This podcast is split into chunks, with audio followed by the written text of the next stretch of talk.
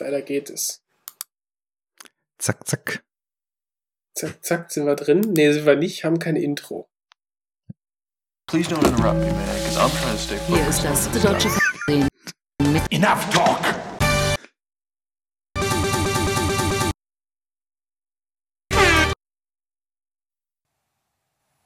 Ich fürchte, wir haben ein Funkloch nach Meseberg gehabt. Äh, leider ist die Verbindung damit abgebrochen. Wir bitten um Entschuldigung und kommen zum nächsten Thema.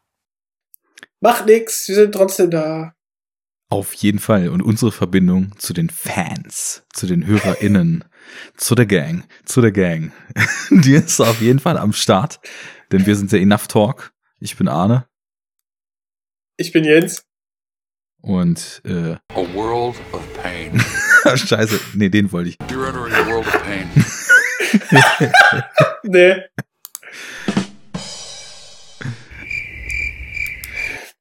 Wir sind alle am Start. Es geht gleich gut Wir- los. Wir sind alle dabei. Tagesschau ist dabei, der Wendler ist dabei. Nee, ist er nicht. Der Ja. ist im Telegram-Untergrund abgetaucht. das Geilste überhaupt an dieser Wendler-Nummer finde ich ja immer noch, Ohne, dass, ja, dass er anscheinend glaubt, dass er ein krasses politisches Statement setzt und dass das auf die Regierung irgendeine Art von Einfluss hätte, wenn er aus der Jury von Deutschland sucht den Superstar austritt.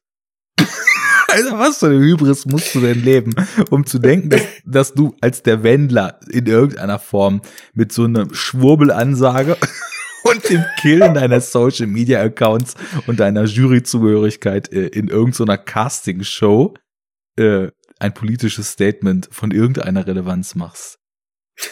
keine Ahnung. Also ich, ich, ich kann mir gar nicht vorstellen, dass der wirklich, dass der, dass er es ernst meint. Also, ich glaube, in zwei Wochen kommt er raus und sagt, ja, nee, ich bin jetzt geläutert, tut mir leid, das ist ja alles totaler Bullshit. Mhm. Ich war Und, unter äh, den, ich war unter den Aluhutträgern. Aber plötzlich jetzt fiel bin mir ich auf. bekehrt. Plötzlich fiel mir auf. Fucking Nazis. Eigentlich, eigentlich, hätte, eigentlich hätte der das drei Tage später machen müssen, um dann seiner Hybris den kompletten Kick zu geben. So, ich bin auferstanden, da bin ich wieder Bringt aus Spaß. der Höhle. Ja, okay, also ähm, das ist doch schon Aber mal die Laura tut mir ein Einstieg bisschen leid. über den, weißt über du? den Wendler. Ja. Wie könnten wir nach langer Podcast-Abstinenz, die gar nicht so lang war, weil ich die letzte Folge ja ewig beantwortet, äh, bearbeitet habe. Also auch schon mal Vorwarnung, Sprachstörungen werden heute die Methode der Wahl sein.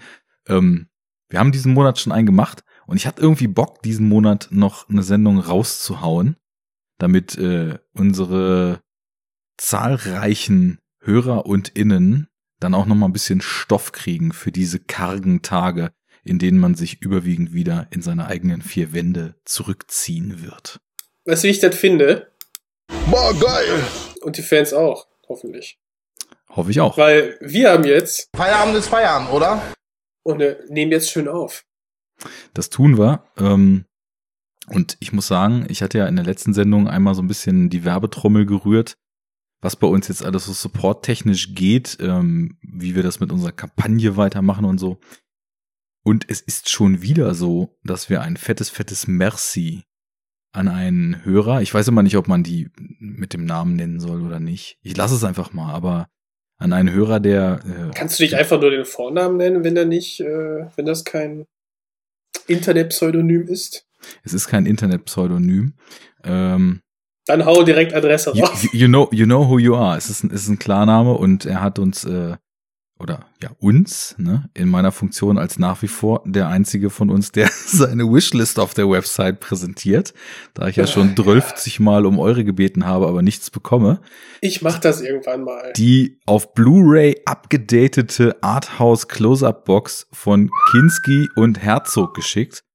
ah, und, die habe äh, ich zum Glück selber. das ist natürlich quasi, äh, also ich meine, krasser kann Aber man weißt du, was das heißt, Ja, Arne? ja, krasser kann man es nicht einfordern, zu sagen, jetzt holt Ne? euch den fucking Tamino einfach So ran und nämlich. macht es. Genau.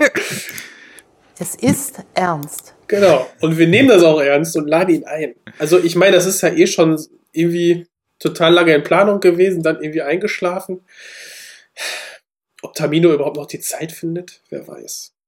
Tja, mit unseren Ankündigungen ist das ja immer so eine Sache. Aber ich glaube, bei vielen kann man tatsächlich sagen, es kommt irgendwann.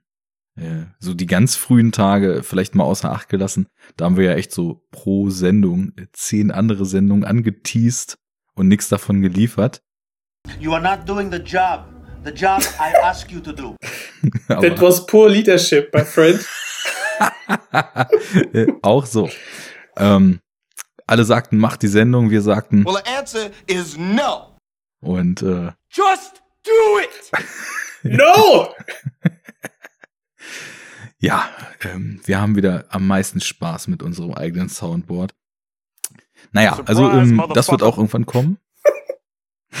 Kinski, äh, Herzog, Tamino Mut, Jens und ich und äh, der ein oder andere Audioschnipsel, den wir von einem unserer Soundboards abfeuern. Was wollen wir denn heute tun?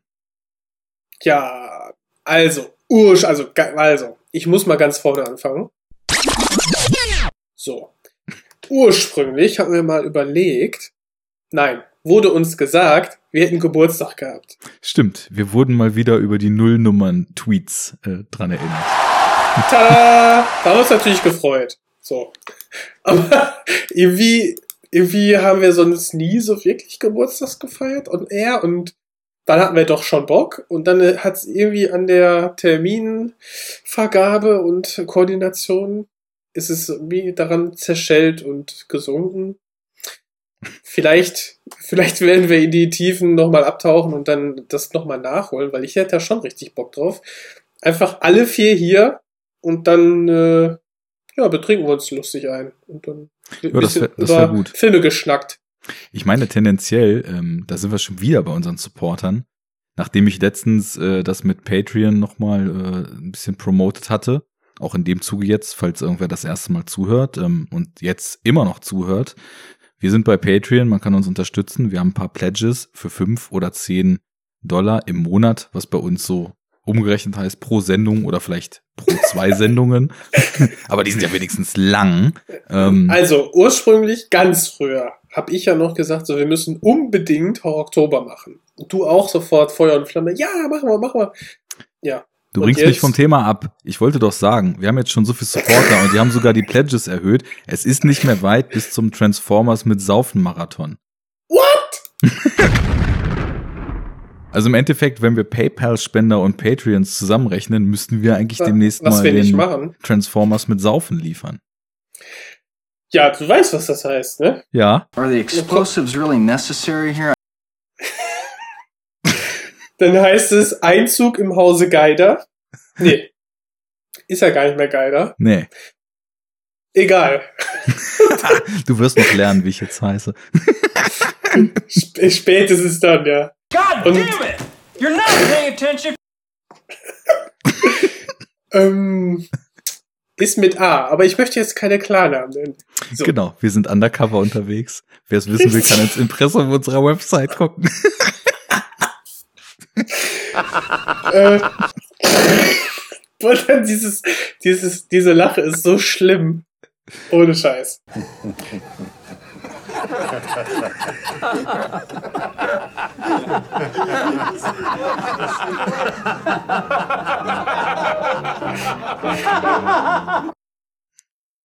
Ja, geht's genug, ne? Ja, ich glaube auch. Bitte.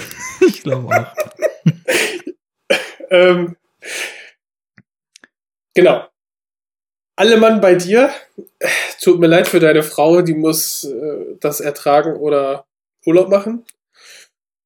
Ja, und dann, dann wird's anstrengend. Naja, ich meine, die Aber kann ja tendenziell ein, auch oder? mittrinken. Also ich tippe mal so die Art von Filmen, die sie mag. Wenn sie hier Transformers mit erträgt, dann wird sie auf jeden Fall auch genügend Hate abfeuern, um perfekt ins Enough Talksche Gebilde bei dieser Aktion zu passen. Ja, ist ja noch besser, Na wenn, eben. wenn die das erträgt. Also, meine Frau wird abhauen.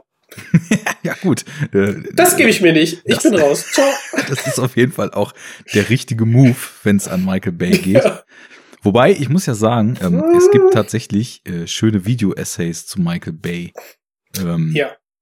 So, Hast du Six Underground gesehen? mh, Du hast den- nur den Anfang gesehen, war das, ne? So war das, glaube ich. Nee, den haben wir doch gemeinsam schön zerrissen letztes Jahr in unserer, oder Ah ja, dieses Jahr dann in ja, unserem. Best-of vom letzten Jahr und Worst-of. Diese menschenverachtende Scheiße. So ist es nämlich. Nee. Ja, äh, gut. So viel zu Patreon. Da kommen wir noch hin. Und dann Genau. müssen wir liefern. Ähm, wir haben ja dann auch irgendwann, als es dann schon einige Zeit überfällig war, den ersten Pledge, neues Cover wegen dem Augenkrebs und so. Das haben wir auch hingekriegt. Augenkrebs? Ja, ich, unser altes Cover war ja schon so ein bisschen Augenkrebs. Und dann haben wir gesagt, wir machen Neues. Und dann hast du in Enough Talkshow Professionalität auf das, den weißen Hintergrund, wo in der erstbesten Schrift in Paint Enough Talk stand, dann quasi noch so ein, einen schemenhaften aus Predator Screenshots ausgeschnittenen Oh, nee. Arnold Schwarzenegger reingeschoppt. Oder reingepainted wahrscheinlich. Und dann haben wir unser neues Ich habe das, äh, ich habe das Öl gemalt. In Öl. Und ähm, genau, da habe ich das abfotografiert, digital die Konturen nachbearbeitet und dann dir geschickt. Ja. Ich finde das nicht gut, dass du dich immer so klein machst. Sag doch ruhig, dass noch der Schritt aus der, aus der äh, Abfotografierung in eine Skulptur überführen, aus der Skulptur in einen 3D-Scan überführen, den in Cut überführen, es 3D wieder printen, um dann die Haptik zu haben von Wachs und dann es quasi zu verschmelzen mit Butterbrotpapier und die, die Schemen aus dem Wachs, die dann durch die saunahaften Zustände in deinem Partykeller gekommen sind, die dann quasi. ja, das war der Plan, aber während des ersten Lockdowns äh, gab es keine Butter mehr. Aber genügend Papier bei dir. so, Ja, das Butterbrotpapier schon. Ich glaube, das war jetzt so eine der wirsten Einleitungen überhaupt. Ähm, nichtsdestotrotz, falls irgendjemand zum 80 ersten Mal eingeschaltet hat, ähm, so ist das bei uns. Wir reden erstmal zehn Minuten kompletten Bullshit und finden uns selbst super lustig. Und dann kommt meistens ein relativ vernünftiger Podcast hinterher. Sagen zumindest die Menschen, die da zuhören. Und äh, ja, worum, Big mistake. worum geht's heute in diesem Podcast? Ähm, hast du da irgendwie eine Idee? Ich nämlich noch nicht. Also ich war ja, ich wollte ja eigentlich sagen, hey, Oktober, aber gut. ähm, aus anderen Gründen findet es halt nicht so richtig statt. Also, du hast, glaube ich, auch keine Liste gemacht. Nee, ist das erste Mal seit Jahren, dass ich mich Mhm. damit auch irgendwie überhaupt nicht beschäftigt habe. Und ich habe mich generell dieses Jahr, ähm, ich wollte ja auch irgendwie Sultember machen und ich wollte, äh, also so weit, so vom Ansatz her, als das Jahr losging, dachte ich so, ja, Ostern machen wir. Das haben wir ja auch getan. Da haben wir eine Episode zu für eine Handvoll Dollar aufgenommen und da habe ich sogar auch privat noch ein paar Western geguckt. Aber dann so diese Sachen Setejali, äh, Sultember und äh, dann eben Horror-Oktober. War alles ursprünglich auf dem Speiseplan, aber ich muss sagen, ich habe dann irgendwie so eine andere Motto-Aktion dieses Jahr für mich entdeckt. Und bei der habe ich mich ziemlich committed. Ähm, und die ist halt einfach auch so bei der Zeit, die einem noch so zum Filme gucken zur Verfügung steht und bei der Auswahl, die man so ganz intuitiv dabei trifft, schon auch, sage ich mal, wirklich äh, in dem Sinne eine Challenge, dass man einfach gucken muss, dass man diese Filme auch unterbringt alle. Und das ist nämlich diese Hashtag-Aktion 52 Films by Women. Sehr gut. Sagt dir das was? Ja, sicher. Machst du Äh, das, auch? Ist, nö, das sind, aber die Aktion ist, soweit ich das überblickt habe, äh, ja, dass du einfach versuchst oder es auch schaffen wirst, höchstwahrscheinlich, ähm, 52 Filme von Regisseurinnen zu gucken. Ähm, Im besten Fall natürlich, wo dann noch mehr äh, Frauen hinter der Kamera stehen, als eben nur diese Regisseurin. Aber ja, ich muss mal gucken. Ich glaube, ich könnte vielleicht sogar noch einsteigen, weil ich äh, dann doch einige Filme von Regisseurinnen geguckt habe. Also ich dachte das auch, dass ich, dass da doch bestimmt einiges dabei ist, als ich darauf gestoßen war. Ich muss mal überlegen, weil der Gedanke ja ist so, man guckt halt viel zu wenig Filme von Regisseurinnen und ähm, es ist eben auch so, sage ich mal, in der natürlichen Filmauswahl, wenn man da nicht so drauf achtet, merkt man halt, dass es echt nur mal so ab und zu ein Film von einer Frau ist. Und dann ist ja der Gedanke so 52, es wird ja wohl möglich sein bei Filmfans, dass man wenigstens einmal pro Woche einen Film von einer Frau Richtig. guckt, ne? Und deswegen weiß ich auch noch, dass ich dann, als ich darauf aufmerksam geworden bin und dachte, dieses ganze Motto-Monatskram und so, das ist ja alles schön und gut, aber das ist jetzt hier echt mal eine Sache, die so nachhaltig wichtig ist irgendwie im Film-Game, dass ich halt geguckt hatte, welche Woche es war. Und ich bin da erst drauf gestoßen in Woche 16, ne? Und dann habe ich mal geguckt, okay, wie viele Sachen hatte ich denn schon geschaut? Und äh, da müsste ich jetzt mal in meine Letterboxd-Liste gucken äh, zu dem Thema. Aber ich glaube, es waren echt original erst so drei oder vier in 16 Wochen, ne? Von, also ich habe nicht dieses Jahr echt nicht übermäßig viel, viel gesehen, so habe also einige Monate, wo ich dann auch nur so eine Handvoll Filme hatte. Aber trotzdem, es war halt so, keine Ahnung, 10 Prozent oder, weiß ich nicht, 5 Prozent von dem, was ich gesehen hatten, waren halt nur Mhm. von, von Regisseurinnen. Ähm, und dann habe ich halt einfach mal versucht, mich so ein bisschen aktiver damit zu beschäftigen, so was gibt's eigentlich für ein Angebot. Hab halt also wirklich mit erschreckendem Ergebnis mal so geguckt, meine ungesehenen Blu-rays, was habe ich dort eigentlich, was ich noch so äh, schauen wollte. Hab dann gemerkt, und das ist tatsächlich auch was, bevor ich mich mit diesem Hashtag jemals auseinandergesetzt hatte, wo ich ähm, ja im Endeffekt schon früher mal drauf aufmerksam geworden war, dass tatsächlich relativ viele Netflix-Originals von Regisseurinnen gibt. Ähm, das, keine Ahnung, wahrscheinlich muss man so zynisch sein, dass man sagt, so, wahrscheinlich sind die auf Festivals immer günstig zu kriegen und Netflix schlägt halt zu.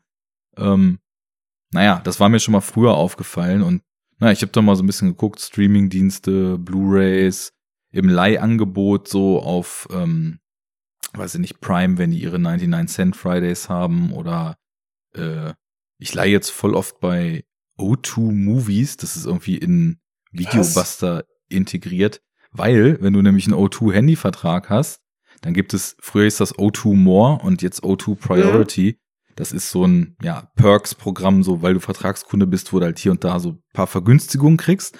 Und da gibt's halt jeden Montag ein Kontingent von 5000 Free Rentals sozusagen, wovon du dir Oh. eins klicken kannst auf O2 Movies, ne? Ähm, Also früher haben die einen ins Kino eingeladen. Das habe ich immer schön mitgemacht. ja, das gibt's auch noch, dieses Donnerstagsticket, wo du dann zwei zum Preis von einem Cool. kriegst.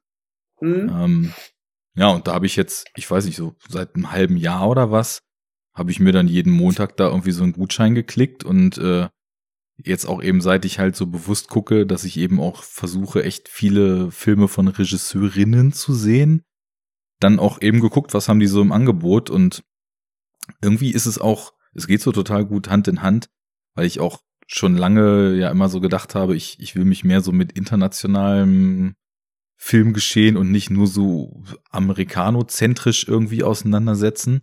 Und da findest du halt alle möglichen Sachen so von französischen, deutschen etc. Regisseurinnen. Deswegen habe ich da halt auch viel quasi so über meinen Handyvertrag bezahlt, äh, quasi for free jetzt so geliehen. Ja, ich habe jetzt mal geguckt, was ich so alles so mitgenommen habe und ja, ja, ist echt der, der männliche Regisseur dominiert da schon hart. Mhm. Ja, gucke ich mal. Also vielleicht dann nächstes Jahr ist auf jeden Fall eine gute Sache. Ähm, ist jetzt halt die Frage, ähm, merkst du denn die kann man, kann man sowas raus, raussehen wie eine, eine weibliche Perspektive auf Dinge? Das ist natürlich äh, aus meiner white male privileged äh, Ja, gut, aber man kann sich ja Whatever versuchen, da eine Position. Meinung zu bilden. Ja, ne? genau. Also ich, ich will nur, ich will nur so den Disclaimer vorweg schicken, dass ich ähm, jetzt quasi einfach nur vermuten kann, ne? Aber dass man schon, also so in der Auswahl, die ich hatte, und äh, ich, ich habe es gerade mal so im Hintergrund geöffnet, ähm, es sind jetzt, warte, meine Liste lädt irgendwie super langsam gerade. Ich weiß nicht, ob Skype hier schon wieder meinen Rechner lahmlegt. Ähm, ja, er lädt tatsächlich überhaupt nicht. Naja, also irgendwas so knapp über Hm.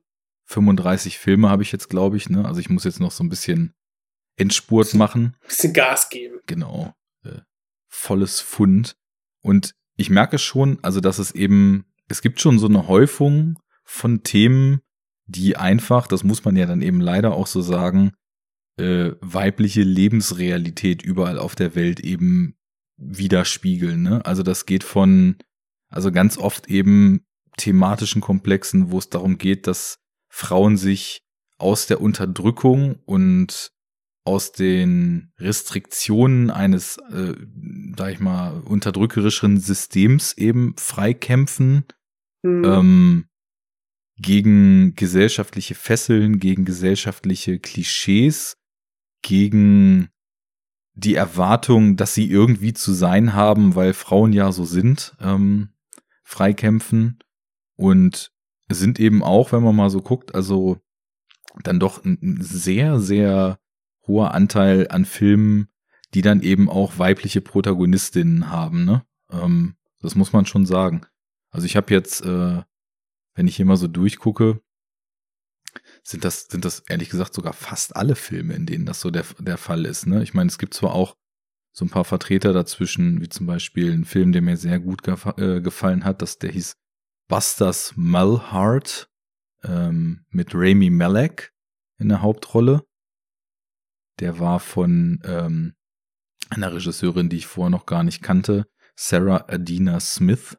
Ähm, das ist ein sehr, sehr kleiner, weirder Film gewesen, so Mindgame-mäßig. Man wusste nicht so richtig, was Realität ist, was, äh, was wie ähm, zu deuten ist, welche Erzählstränge Zukunft, welche Vergangenheit sind. Ähm, und naja, da ging es generell um so Themen eher wie, wie Verlust, wie dem Umgang mit Verlust und so weiter. Aber ansonsten wirklich, wirklich viele Filme auch äh, mit Frauen in der Hauptrolle, wo dann eben, ja, ich habe auch aus dem arabischen Raum ein bisschen was geguckt, also zum Beispiel hier diesen äh, Wajda oder wie man das auch immer aussprechen soll, ne? Wajda. Wajda, das Mädchen Ja. Wajda in Ja. Deutschland von Haifa al-Mansuri, ähm, wo es ja quasi um ein junges Mädchen im Iran geht, das Fahrrad fahren ein- möchte. Einfach nur Fahrrad fahren will. Ja.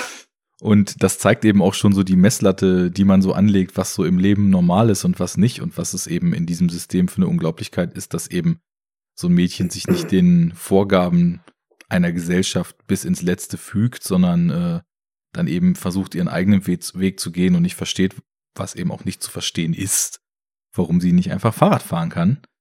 Ähm, ja, bisschen krasser war dann noch ein Animationsfilm zum gleichen Thema eigentlich, The Breadwinner.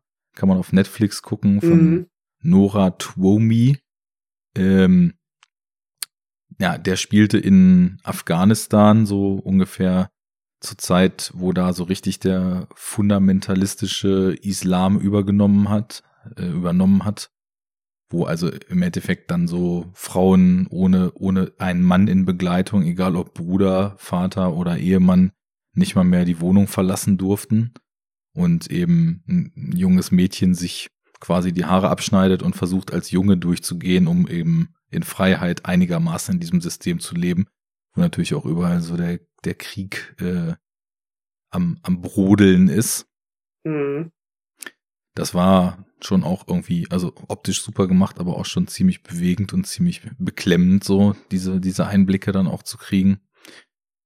Ja, also ich, ich glaube, wenn ich so generell eine, eine Tendenz oder ein übergeordnetes Thema in diesen, jetzt, ich habe es jetzt aufgemacht, 37 Filmen äh, bis jetzt dieses Jahr dann sehen würde, dann ist es, ist es wohl wirklich so die, die Suche nach endlich Selbstbestimmung, danach sich aus, aus Ketten frei zu kämpfen und ein, eigenes Leben und leben zu dürfen, der, die Person zu werden, die man werden möchte und nicht die, die einem vorgegeben wird. Also so ein Freistrampeln aus der Unterdrückung.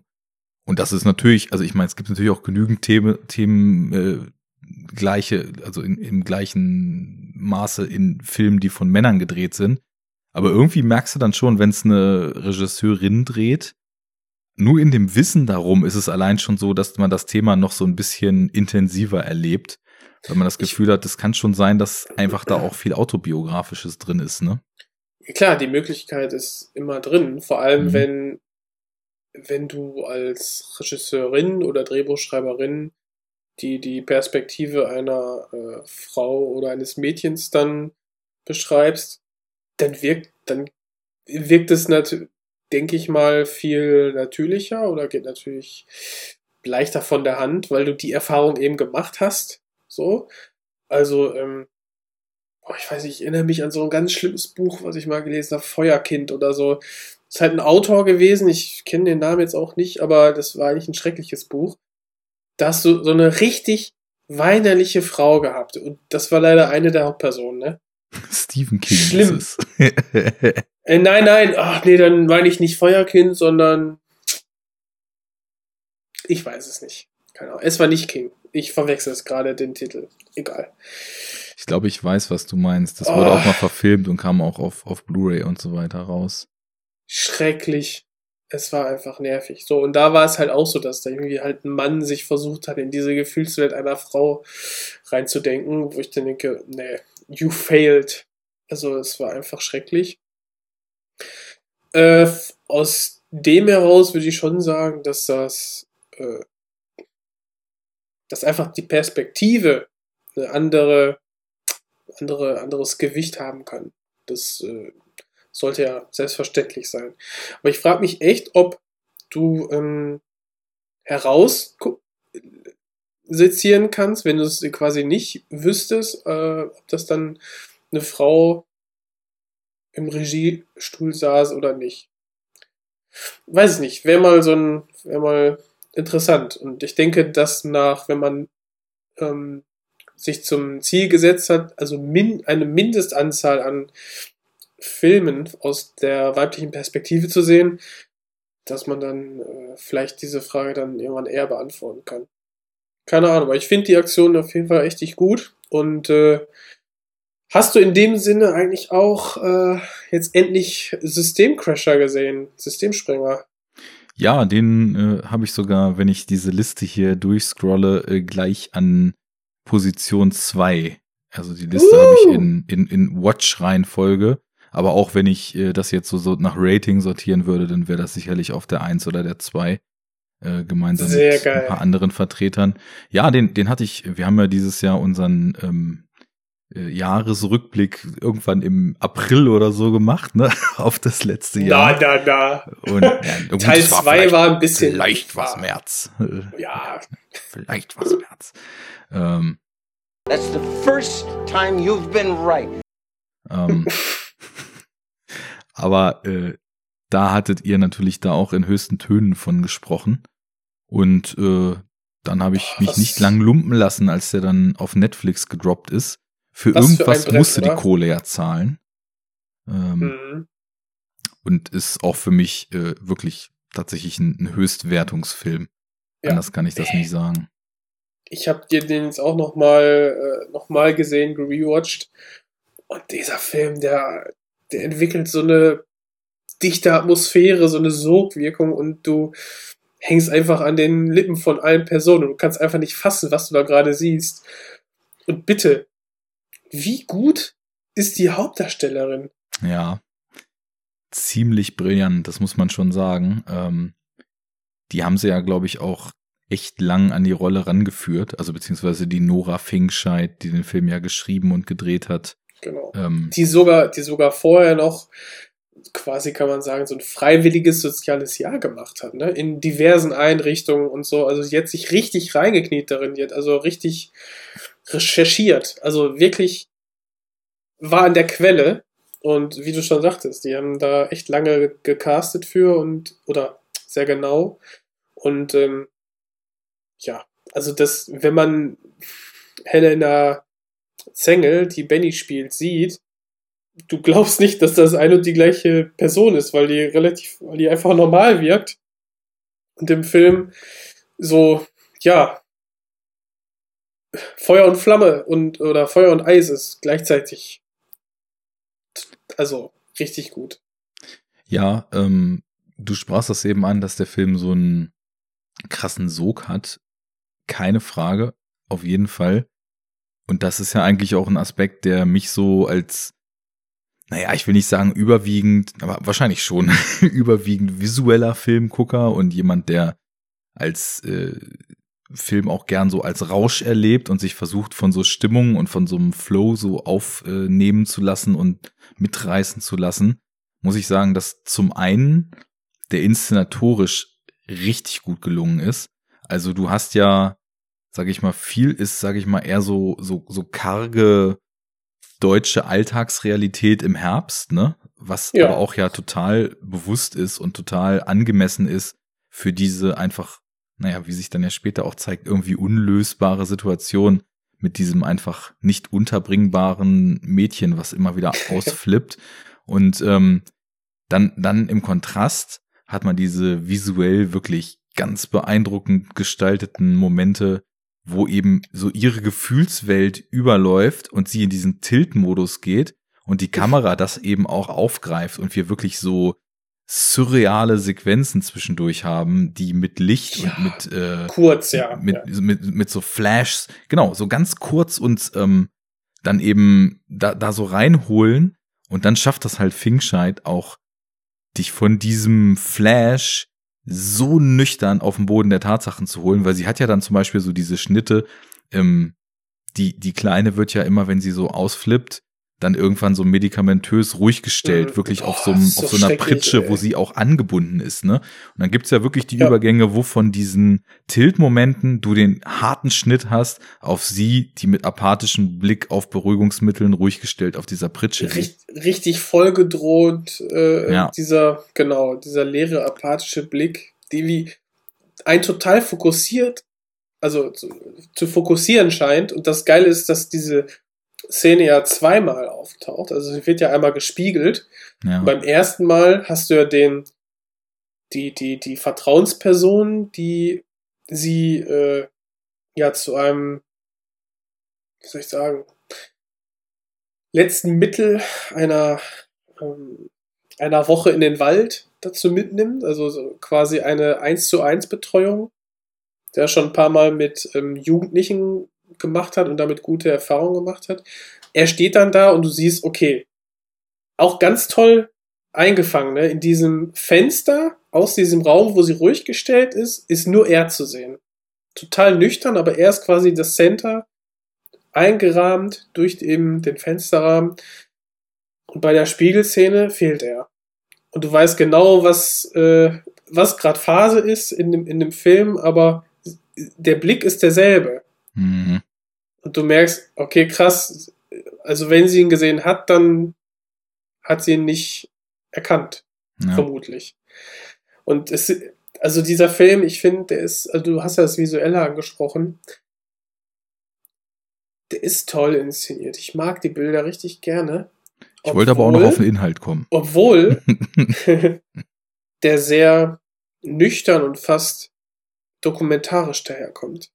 Ja, aber eben, und das ist eben so ein, so ein Punkt, ähm, ich habe mich irgendwie mit diesem fast dokumentarischen so ein bisschen an so zeitgenössisches österreichisches Kino oder so erinnert gefühlt, wo du ja auch von einem äh, Seidel oder so, also wirklich Filme hast, die teilweise ein bisschen zu krass drauf angelegt sind, dich wirklich fertig zu machen, aber die halt auch so dieses einfach zeigen, einfach in so nüchternen, ungeschönten Realitäten unterwegs sein, äh, so verkörpern. Also das, das war so eine kleine Assoziation von mir. Ich finde aber, dass ähm, der eben inhaltlich auch noch deutlich differenzierter ist als dieser Vergleich, den ich eben gemacht habe. Und was ich so krass finde, ich meine, es, es geht eben um dieses Mädchen, was nicht unterbringbar ist und du merkst halt immer mehr, sie will einfach nur die Liebe und Geborgenheit irgendwo finden.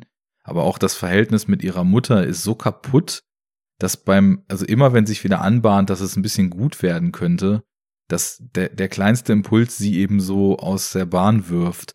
Und ich glaube, da wäre es total leicht gewesen, also entweder sich auf so eine komische, wir kriegen es am Ende doch alles hin und es gibt dann doch ein Happy End und ähm, du kriegst am Ende des, weil der ist ja dann wirklich über weite Strecken sehr beklemmend, der Film, und du kriegst am Ende so ein bisschen deine Erlösung davon abzudriften. Und ich glaube, es wäre auch total einfach gewesen, oder es wäre, nee, nicht einfach, aber es wäre vielleicht so eine Gefahr in der Erzählung gewesen, dass man versucht, so dieses, ergründen, irgendwo muss doch der Grund sein, warum das so ist und irgendwie muss man Mhm. diesen Knoten doch lösen können zu machen.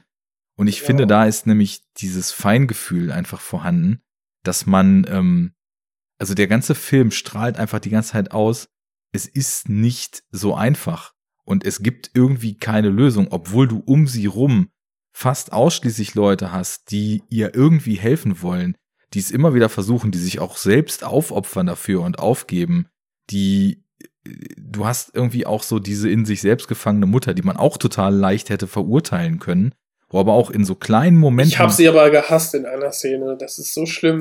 Die bricht, die bricht eigentlich jedem das Herz. tut sie auch, aber ich finde, es wird halt in dem Film auch viel so durch die Blume angedeutet, warum das so ist. Also du merkst ja auch so Ich diesem, verurteile sie nicht. ja, ja, bei So, diesem ne, kurzen, das ist, bei das diesem ist kurzen schon, ist schon richtig. Also, ja, immer gleichzeitig Pause machen und gleichzeitig reden, ne? genau. Dangerous thing to confuse children with angels.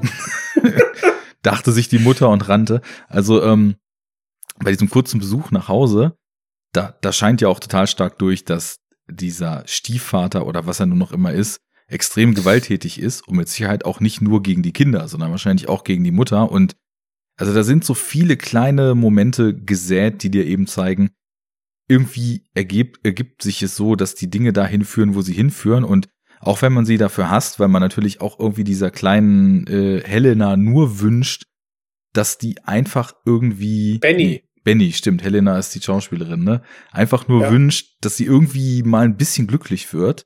Und dann zieht die Mutter halt so eine Nummern da ab, dass man trotzdem irgendwie so gezeigt kriegt, ja, auch das kommt von irgendwo. Auch diese Angst vor Ja. dem Kind kommt von irgendwo. Ja, und ein- einfach so die, die Überforderung. Und äh, Mhm. Wenn man dann sieht, wie die beiden Kinder, weil sie hat noch zwei Geschwister, die aber zu Hause äh, wohnen dürfen. Und diese, sie kriegt diese Ungerechtigkeit, kriegt sie ja mit, die Benny, aber thematisiert es nicht und sagt, ich will einfach nur zurück. Ich will zurück äh, zu meiner Mutter. Und das ist so dieses Abhängigkeitsverhältnis mit dieser, mit dieser puren Energie. Also Benny ist ja das totale Energiebündel und ich Oh sag, ja. lässt sich auch nichts erzählen. Das ist irgendwie so cool. Und äh, irgendwie, sie ist, sie ist mir so, sofort sympathisch, obwohl ich auch dann diese totale Überforderung der Mutter sofort kaufe und verstehe. Mhm. Und ähm, ja, es ist einfach eine unlösbare Situation, die gezeigt wird ähm, mit allen Höhen und Tiefen. Also das hat ja auch im Rückblick schon erzählt, dass ich äh, finde, dass dieser Film alle Emotionen bei mir abgerufen hat. Mhm. Ging Und mir ähnlich. Also kann ich so genauso bestätigen, ja. Also es sollte sich jeder, je, jeder diesen Film anschauen. Deutsches Überwältigungskino, habe ich gesagt. Definitiv, äh, das hast du richtig eingeschätzt. Und deutsches Überwältigungskino hat ja sogar, ich habe da jetzt letztens gerade in irgendwelchen Promo-Newslettern das Plakat für den Film, der jetzt natürlich erstmal wieder nicht im Kino laufen wird, gesehen, dass Welcher? sie ja quasi mit der Rolle dann auch schon direkt in ihr Hollywood-Debüt katapultiert hat, ne? Also die Helena, wie heißt sie denn mit Nachnamen nochmal? Zengel. Zengel, ja. Äh, was hat. Das habe ich jetzt nicht mitbekommen. Was, äh, Ach so, ich weiß nicht, wie der Film auf. heißt, aber die ist, spielt jetzt an der Seite von Tom Hanks in What? einem Film äh, eine Hauptrolle. Alter, okay. Ja. Muss mal, muss mal nachgucken im, im Hintergrund.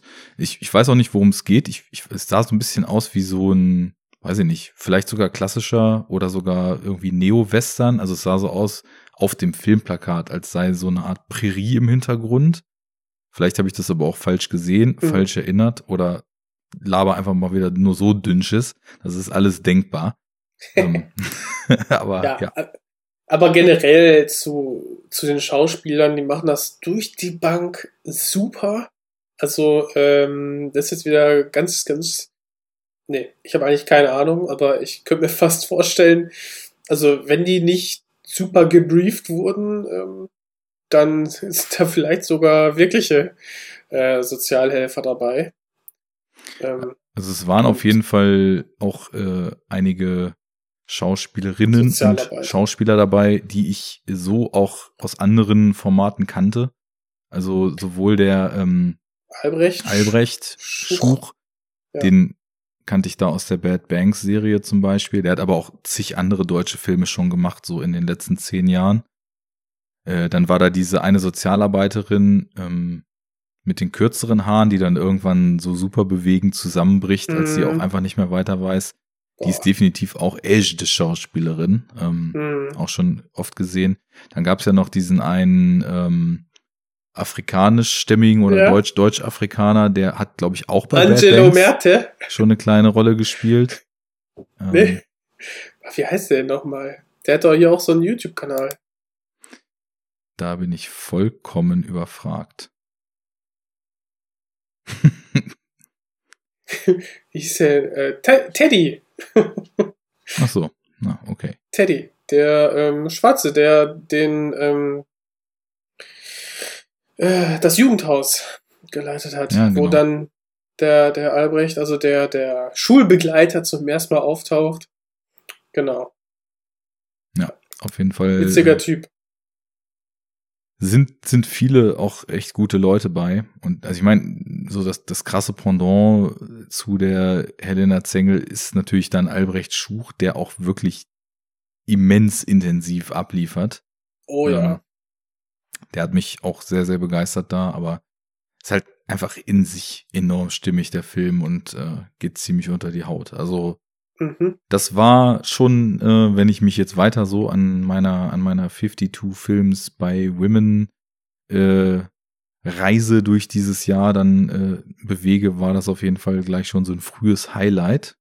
ähm, ja, allerdings die Bandbreite, die von Sachen, die ich gesehen habe, ging wirklich so vom Totalausfall bis zu derartigen Meisterwerken. Ich habe schon gesehen, welchen Totalausfall du meintest. Die habe ich ja auch gesehen. Ich fand den aber nicht ganz so grottig wie du wahrscheinlich. Okay, äh, also ich habe ich hab jetzt in der Liste zwei Sachen, die ich mit nur einem von fünf Sternen bewertet habe. Mhm. Das eine ist äh, der letzte, den ich gesehen hatte, das war The Old Guard und dann noch äh, den Unicorn Store von Brie Larson. Den fand ich auch, also Ach, beides. Netflix, ne? ja, natürlich mal wieder. Ja. du Ja, hast den- Old Guard auch gesehen? Richtig, richtig, ja. Dann lass uns doch über den mal kurz ein bisschen quatschen. Kam, kam gar nicht äh, von mir, sondern meine Freundin meinte, ach, das sieht doch witzig aus, sowas gucken. Ich schau sie an. Ja klar, du willst einen Actionfilm sehen? Machen wir sofort, ne? Ja. Und äh, ja, also geht quasi darum, wir haben ähm, eine Reihe von Untoten äh, oder sag ich mal so Last ja, mehrere, mehrere Highlander. Ich wollte gerade sagen, so, so Highlander-Verschnitte. Genau, ne, die alle irgendwie schon uralt sind und ja, im Prinzip so ein Schattenkommando sind, äh, irgendwie so eine äh, ja, Stealth-Brigade, die äh, in allen Herrenländern verteilt sind, sich immer wieder treffen, um dann irgendeinen Superschurken um die Ecke zu bringen, um einfach die Welt ein Stückchen besser zu machen. Und äh, ja, die werden dann halt äh, hops genommen, beziehungsweise irgendwie kommt die CIA oder so dahinter, ähm, dass es diese untoten oder nicht zu tötenbare, äh, sich super regenerieren könnte, à la Wolverine, Snatchel-Maschinen, äh, dass die quasi existieren und die werden dann quasi in eine Falle gelockt. Natürlich kommen die da raus und müssen dann irgendwie zusehen, ähm, dass die ihre dass diese Beweismittel verschwinden. Ja, und irgendwie ist er, hm, also ich fand ihn ganz okay. Irgendwie, also, ähm, ja, bisschen Geballer mit ähm, halt auch Frauen in der Hauptrolle. Ich mochte eigentlich beide. Ich finde auch, also wir haben Charlize Theron in der, in der Hauptrolle als Anführerin dieser Gruppe. Da haben wir noch den Schönarzt dabei, den ich auch immer ganz gerne mag. Ähm, und eine relativ junge, neue Schauspielerin auf dem Parkett, kann das sein? Die, Die- äh, die dann quasi neu, neu zu der Bande dazustößt dann im Laufe des Genau. Films. Kiki Äh, ja, Lane. das müsste Kiki ich, Lane ne? sein, ne? Ja. Genau. Ja, ist es. Und äh, Bekannt aus Ja, Der das- Prinz aus Zamunda 2. wo, ja, Kiki Lane ähm, hat auch bei ähm, Beale Street mitgespielt, den ich auch super fand. Den habe ich nicht gesehen. Ach. Okay. Ja, gut. Ja, also ich kenn- ist, halt, kenn auch ist halt Moonlight hier von. Barry Jenkins, ne? Ja. Moonlight, äh, der zweite gewesen. Ähm, auch sehr feinfühliger Film, hat mir sehr gefallen. Von Ganz im Gegensatz zu The Old Guard, wenn du das Wort feinfühlig benutzt. Ja, es ist, also, ich würde den so in die gleiche Kategorie stecken wie so, weiß nicht, diese Underworld-Filme. Irgendwie so, keine Ahnung, Fast Food. Ja, aber ich finde, also die Underworld-Filme, die, die wurden natürlich auch von Sequel zu Sequel schlechter. Aber die haben irgendwie noch was, was diesem Film, finde ich, vollkommen fehlt. Und das ist zumindest irgendwie so eine Vision von ihrem Stoff. Also ich, ich merke halt, und das ist wahrscheinlich etwas, wo man sagen kann, dass ich den Film, der jetzt, sage ich mal, wenn man sich so den Rating-Schnitt anguckt, eher so im Mittelmaß angesiedelt ist, wie von dir wahrscheinlich auch, tippe ich mal nach dem, was du jetzt so 100 gesagt Pro. hast. Ja, ja. Also Ähm, ich bin genau bei Mitte. ich merke halt voll, dass ich, dass ich oft in letzter Zeit so Mittelmaß schlimmer finde als so ein Totalscheitern. Ähm, das ist so ein bisschen skurril vielleicht, aber also ich finde wirklich, für mich war auch der Grund, Charlize Theron erstmal um den Film anzumachen. Ne? Ich dachte halt, Charlize Theron, vermeintlicher Alter. Actionfilm. Ich meine, wir haben jetzt auch äh, mit ihr Atomic Blonde gesehen, den ich irgendwie super fresh fand. Und, ähm, Oder? Ich fand den super. Ja. Mir hat der so Spaß gemacht und also ich finde nach Mad Max äh, kannst du die sowieso in alles stecken. Ja, das kommt ja auch noch dazu. Ich meine, da, da war ihre Performance auf jeden Fall auch der Hammer und ich muss wirklich sagen, dass ich einfach, sie ist für mich so ein, so ein Ticket-Buyer, ne? Also wenn, wenn sie im Film ist so, dann denke ich mir, ist eigentlich schon relativ egal, worum es überhaupt geht. Ich, ich bin committed, ne? Ich, ich Ja, gucke mir den ja. an. Das war dann auch so der Grund und ich finde, also wirklich von einer Minute eins an läuft in diesem Film eigentlich alles falsch.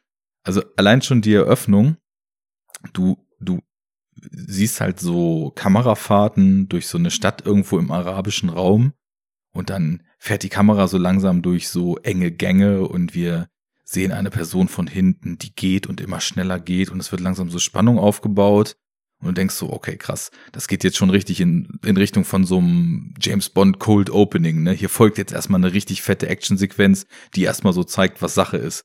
So, und dann wird's immer schneller und die Gänge enger und die Kamera überholt und plötzlich kommt von hinten Möfgen angefahren, bleibt stehen und sagt Hallo und sie dreht sich um und sagt Oh, du hier? Cool. Ja, äh, lang nicht gesehen. Und dann geht eigentlich ein Film los, in dem Leute entweder zusammen rumsitzen und in angepisstem Ton irgendwie vollkommen leere und, und banale Unterhaltung führen, ähm, in dem dieses ganze Konzept äh, sich selbst irgendwie völlig aushebelt, weil du hast ja, ja, du hast ja eine Bande von, sag ich mal, schon seit sehr langer Zeit lebenden, nennen wir sie mal Highlandern. Ne? Es ist ja nicht so richtig klar, Mhm. warum die nicht sterben können oder beziehungsweise auch warum die das, äh, wenn sie, wenn Nee, sie getötet werden, wieder zum Leben erwecken. Ne?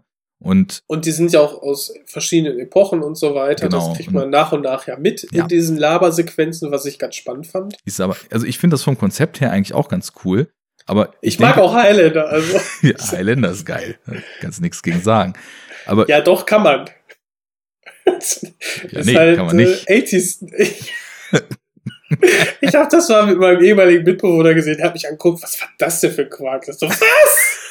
Der ist doch voll geil! Also, Ey, ich habe gestern eine, eine äh, Modern Family Episode gesehen, wo die die nachwachsende Generation mit dem Dad Karate Kid guckt und dann zu ihm sagt, was war das denn für ein Scheiß? Also Kids these days, ne? Ähm, Ja, naja, also was ich halt finde, ähm, ich erwarte vielleicht auch einfach viel zu viel, was so Charaktere und so weiter betrifft, weil ich habe so in den in den letzten Monaten gemerkt, wenn ich schon so sage ich mal eher Big Budget und eher Actionfilme und so gucke, dass es mir halt trotzdem voll wichtig ist, dass man so Figuren hat, zu denen man irgendwie eine Bindung aufbaut. Und diese Figuren, die angeblich teilweise tausende von Jahre leben, wo man sich so denkt, was müsste sich denn bitte in dieser Lebenszeit für ein krasser Charakter formen und was müssten die auch für eine Chemie miteinander haben, wenn die seit mehreren hundert Jahren irgendwie zusammen unterwegs sind. Ich meine, es gibt Ja, dieses die eine schwule grunzen sich Pärchen an, da. Die grunzen Ähm, sich an, verstehen sich blind und äh, sind halt alle depressiv. Also ich fand, das war halt hart unterentwickelt alles, was aber auch daran liegt, dass man, also es gibt nur zwei Stadien in diesem Film. Entweder alle sitzen zusammen rum und reden entweder gar nicht oder machen halt dumme Sprüche, oder sie sind halt in solchen, wir versuchen so John Wick Gun Fu zu erreichen, schaffen es aber nicht, Slasher-Sequenzen unterwegs. Ja, Ähm, also sie sind, die haben John Wick nicht wirklich erreicht. Das stimmt. Ja. Das stimmt. ähm, Aber das- ob, wobei, ich finde aber so diese, diese wie leichte Schlägerei zum Beispiel in dem Flugzeug, ne? Das hätte auch schnell irgendwie total lächerlich werden können, als dann quasi die Kiki Lane meint, so, ich mach die jetzt fertig, die Charlie Theron, weil die hat mich hier entführt oder was. Und äh, das fand ich schon irgendwie unterhaltsam und echt cool gemacht. Also, also echt cool gemacht ist zu viel gesagt, aber man sieht einfach, wie Charlie Theron ihr da überlegen ist äh, und so leicht gelangweilt sie da abfrühstückt. Ähm, und das sieht, also es ist übersichtlich gefilmt. Also man hat nie irgendwie das, das Gefühl gehabt, so ist jetzt so meine Erinnerung, ähm, dass man da irgendwie schnell hätte schneiden müssen und komische Perspektiven wählen, damit man komplett äh, nicht sieht, dass die beiden nicht kämpfen können. Die können kämpfen. Die waren Also- körperlich dabei. ich meine, man, man sieht's ja so in den, in dem äh, äh, Atomic Blonde, dass sie eben auch äh, viele Sachen dort selber gemacht hat und auf jeden Fall die Physis hat und auch die Skills hat, so Kampfszenen selber zu machen. Keine Frage. Allerdings würde ich schon widersprechen, was du gerade gesagt hast. Der Kampf ging gerade so, aber ich finde so diese anderen Action-Szenen waren ziemlich unübersichtlich, weil du hast halt so die erste große Szene, wo sie dann da eigentlich so weggeslasht werden und du das erste Mal so die Enthüllung bekommst, okay, die sterben nicht, sondern da setzen sich die Körper irgendwie wieder zusammen und dann geht's weiter. Die war ja in so einem unterirdischen Raum, Ja. wo erst Flutlicht ist und dann das Flutlicht totgeschossen wird und alles dunkel Ja. ist. Dann Ja, gibt's halt in dieser Kathedrale die nächste. Ja. die Da siehst du aber auch nichts. Also es stimmt schon, ähm, dass jetzt bis auf die allerletzte Action-Sequenz hast du wenig, wenig Action. Ja, halt das noch im Flugzeug, genau. Aber ich muss, muss da fast sagen, ähm, ich habe den ja so ultra mittelmäßig bewertet. Ich kann mich an fast nichts mehr erinnern. Also es gibt echt so zwei, drei Szenen, da kann ich mich dran erinnern und das war's eigentlich auch. Ja, und das kommt eben nicht von irgendwo. Also, weil das ist einfach sehr, sehr generisch und was mir eben auch immer hilft, mich an Filme zu erinnern. Ich meine, wir haben ja letztens äh, wie wild zum Beispiel über Tenet hin und her geschrieben da in unserem WhatsApp-Chat. Und Das machen wir jetzt übrigens extra nicht, weil uns Fabian sonst killen würde. nee, und vor allem hat sich nämlich, nicht, dass es nicht reichen würde, dass wir mit ihm erstmal Kinski machen müssen, hat sich auch Tamino angemeldet, dass er Bock hätte, mit uns über Tenet zu sprechen. Also, Ah, das machen wir voll dann irgendwann Full mal. House dann, okay. Ja, auf jeden Fall. Äh, fünf, fünf Spuren. Ich, das Schneiden dauert dann eine Woche, aber das mache ich ja gerne. ne?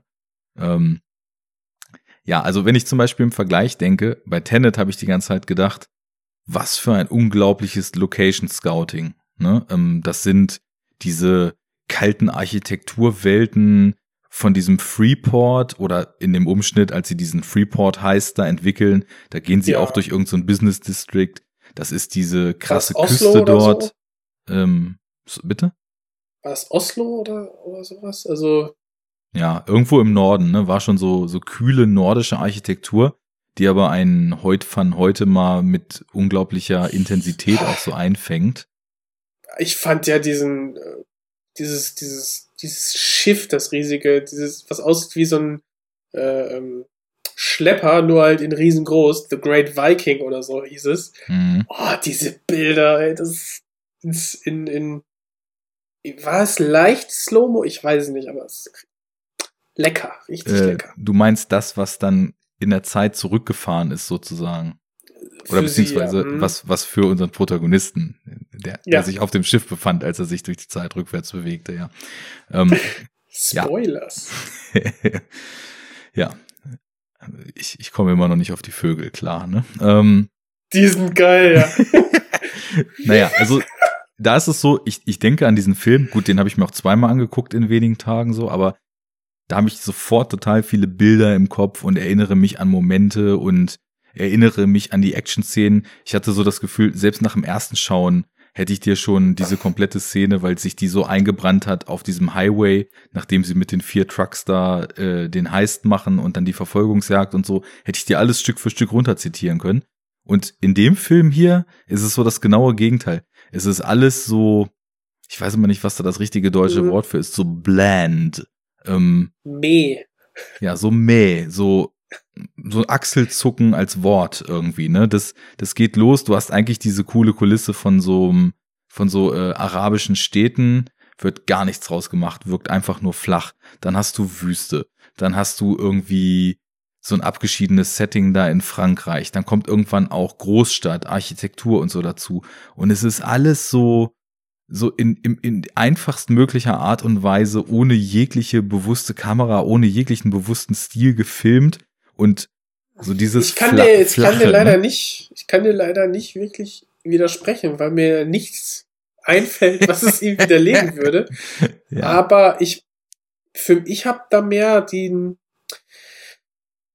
so diese Lore daraus gezogen, weil mich hat das einfach, ich finde dieses Thema der Unsterblichkeit einfach generell reizvoll und Ja. ähm, wie die dann einfach zusammen interagieren, ein bisschen über alte Zeiten quatschen irgendwie und nach und nach kriegst du so mit, aha, okay, die haben halt sehr, sehr viele alte Reliquien, weil, ja, sie halt, weil das irgendwelche Memorabilia sind von ihnen, äh, die du heute einfach ausstellen würdest im ähm, Museum, ja. die irgendwie Anekdoten dazu zu erzählen haben. Und irgendwie, das fand ich schon irgendwie nett, so immer wieder diese kleinen ähm, Hinweise und, und kleine waren halt so- Informationen. kleine Brotkrümel. Und weißt du, wo das Genau. herkommt? Ich habe da nämlich, als der Abspann lief, habe ich gedacht, hä?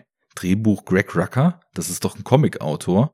Und äh, habe da mal kurz geguckt und es ist tatsächlich der Greg Rucker, der zum Beispiel so ein sehr, sehr, na, legendär ist vielleicht zu hoch gegriffen, also sehr, sehr hoch angesehenen Wonder Woman Run zum Beispiel mal geschrieben hat.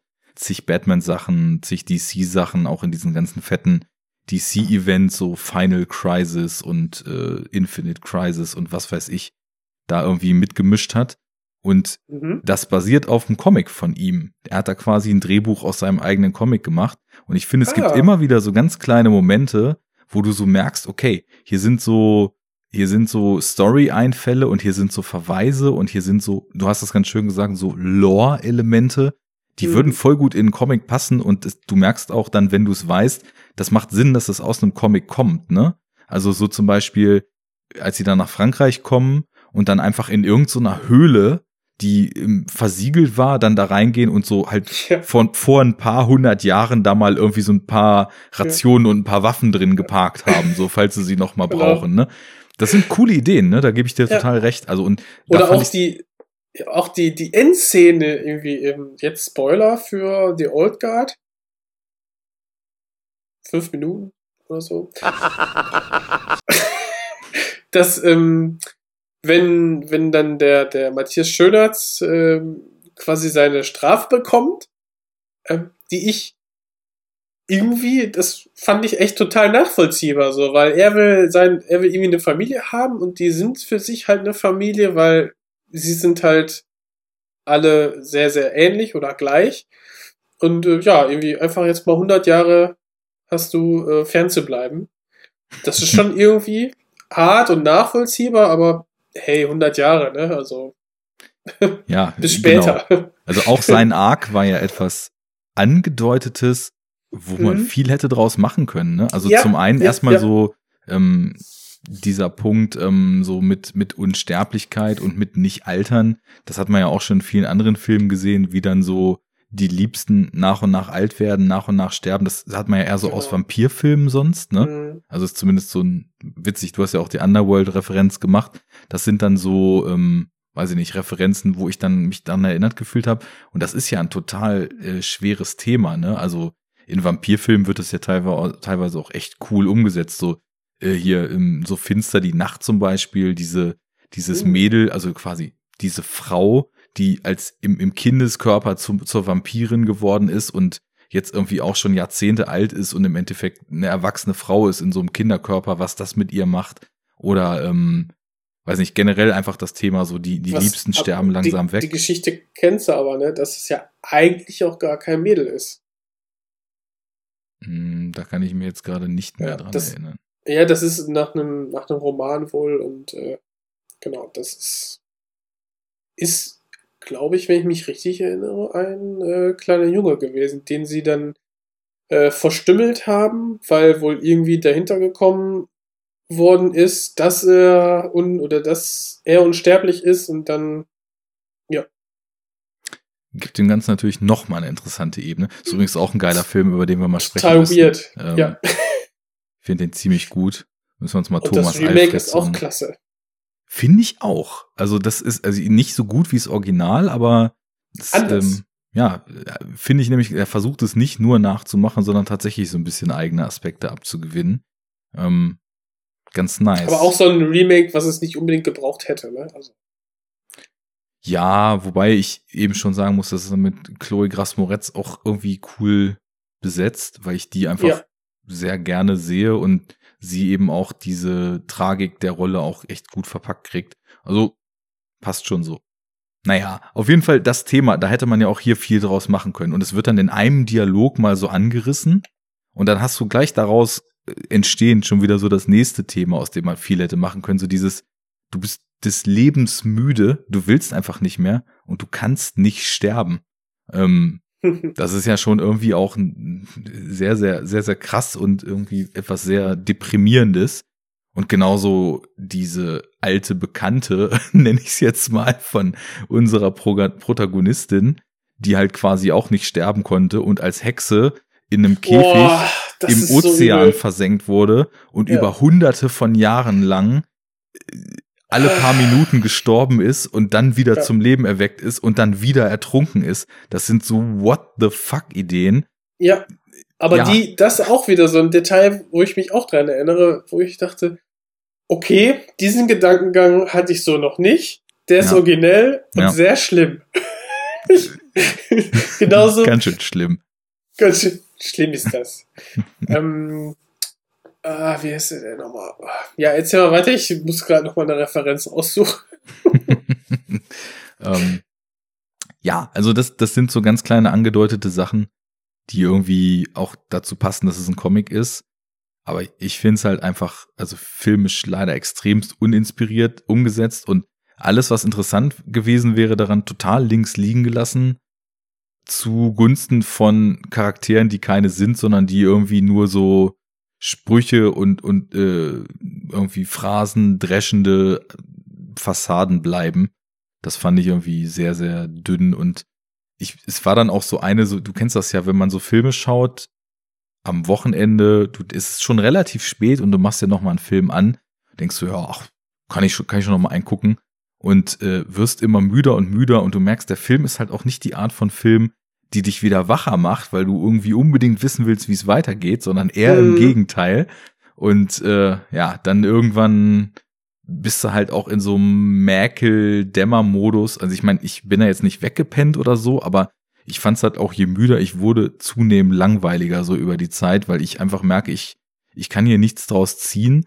Und irgendwie diese, diese Finalszene, die war dann auch so keine coolen Action-Ideen und, und nichts besonders herausragendes, sondern irgendwie echt nur so, der Squad rennt durch dieses Bürogebäude, ballert, ballert, ballert, slasht, ballert wieder ein bisschen, geht in Deckung, ballert wieder, slasht, also Aber, aber manchmal reicht mir das einfach.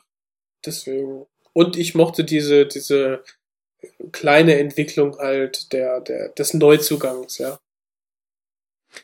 Ja, gut. Äh, Da ist, es hat ja auch alles so in Richtung von jetzt geht es richtig los. Irgendwie am Ende ja, so irgendwie so nach, richtig, äh, Mhm. hey, wenn das genug Leute gucken, gibt's Teil 2 und dann Mhm. wird's noch besser.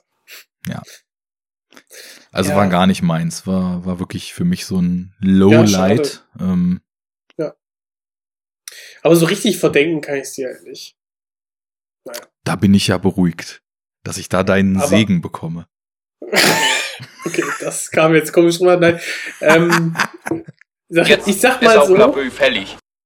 ähm, es haben mich, ich finde halt die paar positiven Details wiegen bei mir schwerer als bei dir und deswegen finde ich den so vollkommen egal. ähm, ja.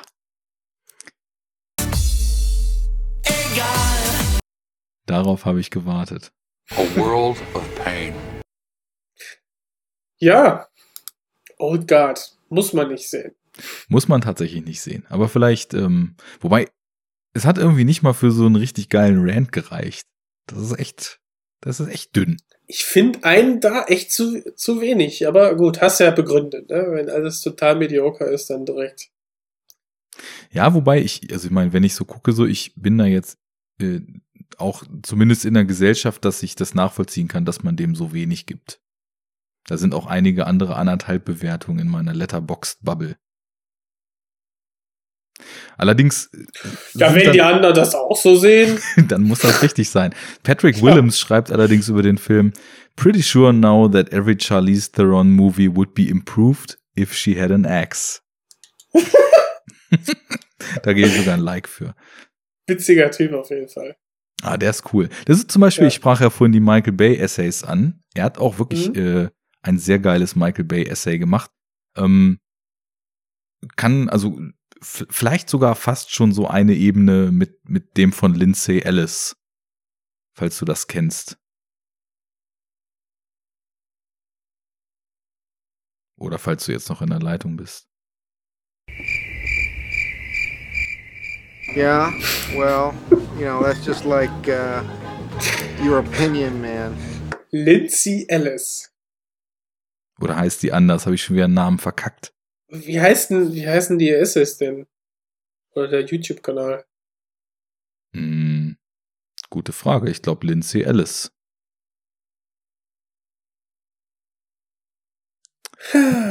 Most entertaining podcasting ever. Äh, beide suchen am Rechner, wie der YouTube-Kanal heißt und reden nicht dabei. Ja, Lindsay Ellis. Und ich, ich bin mir jetzt gerade nicht Hat mehr die immer so New York Skyline oder sowas im Hintergrund? Da habe ich das schon mal gesehen. Ähm, sie hat auf immer, auf jeden Fall immer, weißt du, wir bewerten Frauen ja natürlich nicht nach dem, was sie von sich geben, sondern ausschließlich nach ihrem Äußeren. Sie hat immer sehr starken Lippenstift aufgetragen.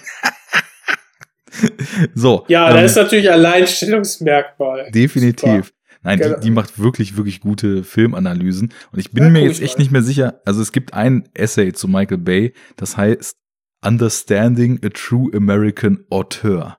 Und ich bin mir nicht mehr sicher, ob das ihrs war, weil ihrs geht auch in ein paar Teilen und das von Patrick Willems geht auch in ein paar Teilen. Aber also das von Patrick Willems. ich Warum jazzen die jetzt alle den, den Michael Bay so hoch? Nee, die jazzen ihn nicht hoch. Also ich hab mal, weißt du, ähm, kennst du noch den deutschen Podcast? Ähm, den hat hier Batz äh, von Moviepilot und der Sebastian Meutzheim haben den gemacht. Wasting Away. Das war auch so ein Mhm. Trash-Film-Podcast. Ja. Ähm, Ich kenne vor allem den Film, der irgendwie witzig war. ja. Zombie-Apokalypse aus der Sicht der Zombies. Nachdem haben sie das benannt, genau. Und da hat Richtig. mal einer von beiden, ähm, als Transformers 5 rauskam, den Satz gesagt, es ist natürlich unfassbare Scheiße, aber eins muss man Michael Bay lassen, niemand sonst macht diese Art von Scheiße. Und das trifft schon ganz gut. Also so diese, dieses, äh, ich meine, ich finde Michael Bay nach wie vor absolut unerträglich und dumm und zynisch und pubertär und so weit weg von allem, was ich überhaupt irgendwie in Filmen sehen will, wie nur möglich. Aber es ist schon schön mal zu sehen, wenn so Analysen wirklich mal so an die Basis gehen, wo kommt denn der her? So aus dem Werbefilm. Und wie hat der so seinen Maximum Impact in acht Shots Werbeclip-Style wirklich konsequent auf gesamte Spielfilmlängen ausgedehnt, ohne jegliches Gefühl dafür, dass einfach nicht jeder Shot maxed out gleiche Intensität haben muss. Und es ist irgendwie auch ganz interessant, das mal zu sehen, weil man so, so merkt, deswegen sind diese Filme so zermürbend, weil du gar keine Zeit zum Durchatmen hast, weil eine Szene, wo drei Autos auf einem Highway von A nach B fahren, mit einer Intensität inszeniert sind, die andere Leute wahrscheinlich in ihren Action-Szenen nicht mal erzeugen, was aber dazu führt, dass diese völlig over-the-top Action-Szenen dann überhaupt gar nicht mehr wahrgenommen werden als das, was sie sind. Also ich, ich will ja nicht schon wieder damit anfangen, aber Mad Max? Fury Road. Oder Mad Max, Mad Max. Fury Road. This is what happens when you fuck a stranger in the ass! Nur da wird halt visuell noch irgendwie geil erzählt. Und bei Michael Bay ist es manchmal so ein bisschen anstrengend.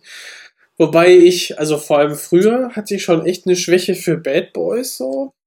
Habe ich schon echt lange nicht mehr gesehen. Und Teil 2 ist ja auch so irgendwie, okay, es ist der Film vorbei und jetzt kommt nochmal Teil 2 direkt dran geflanscht. Ähm, geht nochmal weiter, 40 Minuten.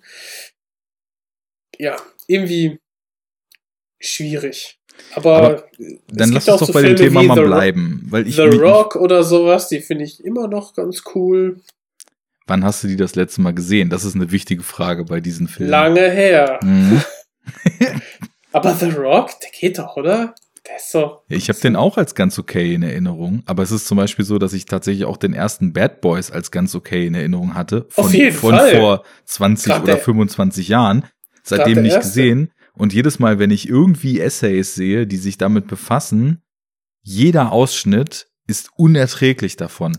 Und jeder, Aus, jeder Ausschnitt lebt einen, wobei, da darf man wahrscheinlich Bad Boys 2 und Bad Boys nicht komplett in einen Topf werfen, aber Nee. jeder Ausschnitt davon ist maximal dumm, ist maximal homophob, ist maximal sexistisch, ist maximal stumpf. Und ich kann mir halt nicht vorstellen, dass wenn man das alles irgendwie zu dem großen Ganzen, was der Film ist, zusammenfügt, dass da etwas auch nur ansatzweise Erträgliches bei rauskommt. Ähm, I don't know.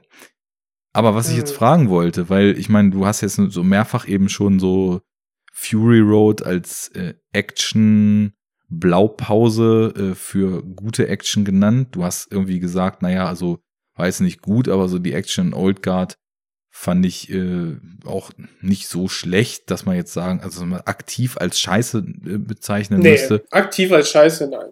Dafür Was war, denn- dafür war zu viel Mühe drin, würde ich sagen.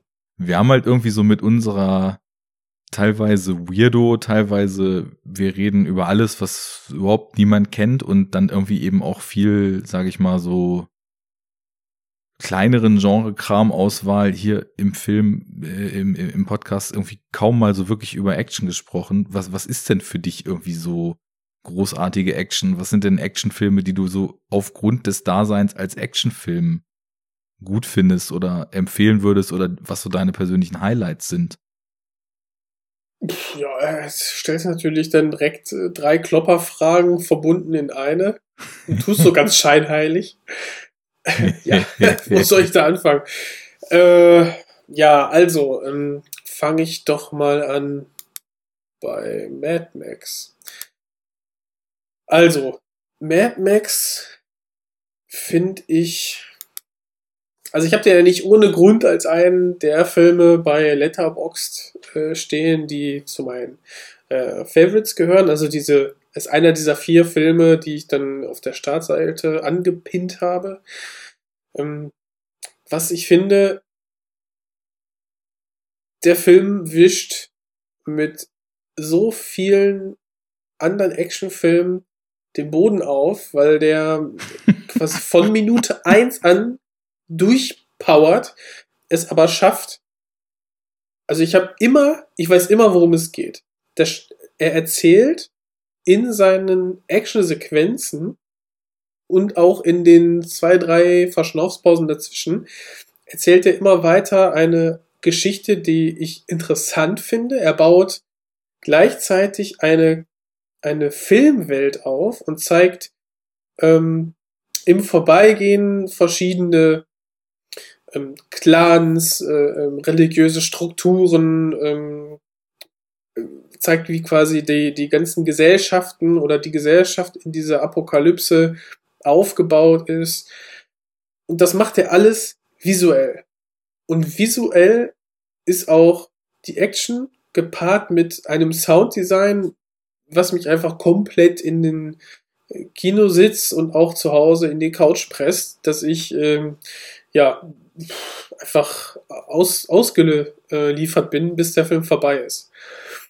Ähm, das zum einen. Äh, Zum zweiten ist, die Action ist haptisch. Ich äh, kann sie, ich sehe, dass auf Film oder digital sind, ist ein Großteil dieser, dieser, dieser Aktion, hm, dieser Handlung sind ähm, passiert wirklich. Da wurde klar mit CGI so ein bisschen nachgeholfen, aber wenn du da Menschen siehst, die bei voller Fahrt äh, auf irgendwelchen Bungee-Stäben von Auto zu Auto springen, dann haben die das gemacht, dann haben die das so gefilmt. Das wird dann hier und da so ein bisschen zusammengeschnitten, aber im Grunde passte das so und auch die einfach alles Explosionen und einfach wie dann ähm, in einem Kampf zwischen Charlize Theron und äh, hier den äh, Tom Hardy, die nonverbal die Front geklärt werden, finde Mhm. ich, finde ich einfach klasse. Also das ist äh, ganz, ganz großes Action-Kino. Okay, Zum- aber da könnte man ja jetzt sagen, das, was du beschreibst, ist das jetzt eine, sag ich mal, hervorhebende und speziell im Sinne von Action einzigartige Erzählweise oder ist das einfach visuelles Storytelling, was du beschreibst, ist- was hier das durch Zufall durch Action passiert? Ja, ja, klar, das ist visuelles äh, Storytelling, auf jeden Fall. Ähm, als anderes Beispiel, ich äh, mag ja auch die, die ähm, Mission Impossible Filme aus der äh, ja, Teil 4 bis 6. äh, ich liebe auch den ersten, so, gar keine Frage. Ich gucke da nicht alle gerne. Ähm, aber die haben halt auch nach und nach bauen die ihre Filme, das merkt man hier und da leider auch, aber ihre, ihre Handlung über die verschiedenen Action-Set-Pieces auf, ähm, die sie dann quasi durchfahren. Ähm, aber wenn ich da quasi den Tom Cruise am, das war so dieser Selling Point des fünften Teils, glaube ich, wer da an diesem Flugzeug hängt und so. Ich, ich das ist schon einfach ein beeindruckender Shot. Und wenn man dann im, im letzten Teil die äh, ja, diesen, diesen, diesen Sprung aus dem Flugzeug, der dann irgendwie in dieser Massenszene, äh, in diesem französischen ähm, ge, ja, ist das äh, hier? Expo, Messe, Ausstellung, Gewächshaus dann stattfindet und nachher diese grandiose Klopperei in dem ähm, in dem Bad, in der Toilette, das ist schon, da geht mir das äh, Actionherz auf, weil ich einfach sehe, dass mit sehr viel Akribie, mit Übersicht, eine sehr kinetische äh, Handlung stattfindet. Ich, ja, ich würde, ich sitze dann da gebannt und kann einfach den Blick nicht vom Bildschirm lassen. Das ist schon ähm, sehr, sehr cool. Also, wir müssen noch irgendwann mal die alten Jackie Chan Filme äh, besprechen, weil das das ist alles so ge genauso wie Bud Spencer und Terence Hill, das ist alles irgendwie so eine Masse verschmolzen, die ich als Jugendlicher und Kind irgendwann So, mal in der schon hart. Jackie Chan Filme mit krassesten Kampfchoreografien und Martial Ja. Arts mit, mit den Keilereien in Bud Spencer und Terence Hill Filmen. Ach so. Nein, die, der Effekt ist der gleiche. Ich kann die alle nicht auseinanderhalten. Ich weiß nicht, welchen Okay, ich davon okay. gesehen habe und welchen Get nicht. it. Genauso wie bei Bud Spencer. ist einfach, Ja. ja, Plattfuß unter ein Nilpferd. Habe ich sicherlich gesehen, aber ich kann nicht erzählen, was passiert. Äh, ja, genau. Aber das ist so durch, durch, ich glaube, die Jackie Chan-Filme und äh, irgendwie so, jeder hat so seine, seine Filme, die, die ihn dann vielleicht in der Jugend mal geprägt haben. Irgendwie, ja, finde ich halt ganz stark. Einfach diese, die Körperlichkeit, die einfach auch total übertrieben ist bisweilen, die dann einfach so eine Energie auf der, auf der Leinwand dann gebannt haben und was man sich dann immer wieder angucken kann und äh, ja, in auch träumen kann, dass man das selber vielleicht macht, diesen Sprung aus diesem äh, aus diesem Flugzeug und dann wie Henry Cavill seine Unterarme nachlädt und dann weiter zu kloppen. Das ist einfach. Naja, du, Ich, ich finde, das ist Riesenspaß. Du, du nennst ein paar ganz interessante Stichworte, weil ich mich auch ab und zu immer mal so frage, was macht denn Action aus? Und warum gibt es auch so viel schlechte Action? Ähm, Gute Action, du willst mitmachen. Ist wie ähm, Metal-Musik. Ist einfach, du hörst es und bist direkt aufgeladen. Geil. Gewalt, geil. Ähm, ähm, ich glaube, was ich immer so merke, ähm, man assoziiert ja häufig, wenn man den Begriff Action so dahin sagt, dann damit auch automatisch irgendwie Kampf, ne? In, in jeglicher Art und Weise. Äh, Faustkampf, Waffen, äh, Schießereien, ähm, Autos, die sich von der Straße abdrängen oder verfolgen oder im Extremfall dann eben Autos, die quasi miteinander kämpfen, wie in Mad Max Fury Road und ähm, Oder Transformers. ja, genau.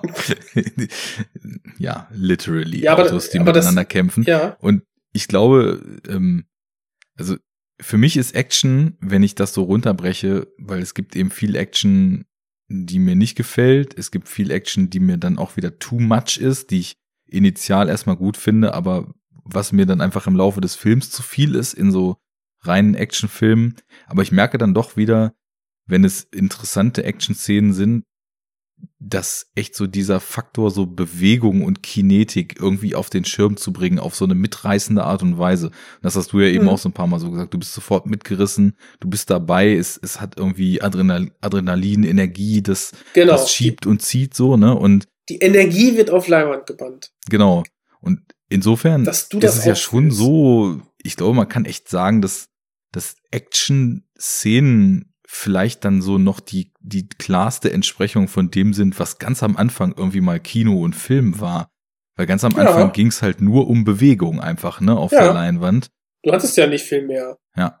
Du hattest ja quasi nur Bild. Ton kam äh, vom Pianisten, wenn, wenn überhaupt.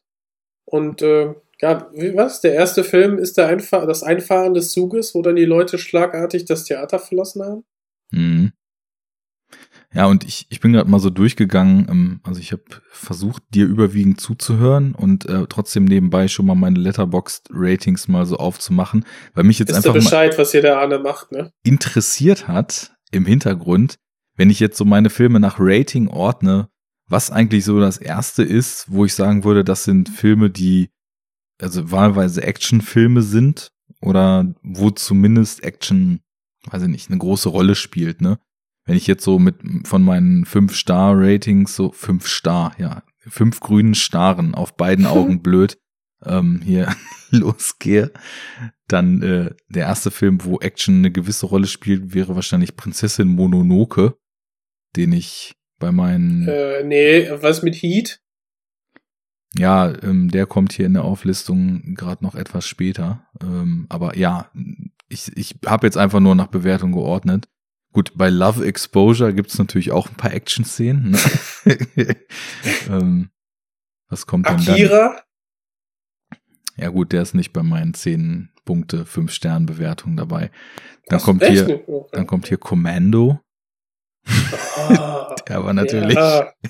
aus anderen Gründen. Also wenn das keine Action ist, dann weiß ich auch nicht. Ja, aber ich, ich merke bei dem Film zum Beispiel, ich meine, ich liebe den Film, der ist einfach ein göttliches Fest. Ich könnte ihn jeden Tag gucken, aber halt nicht, weil er so geile Action-Szenen hat am Ende, weil das im Grunde genommen auch nur ziemlich stumpfes Geballer ist, sondern halt wegen Remember when I promised to kill you last?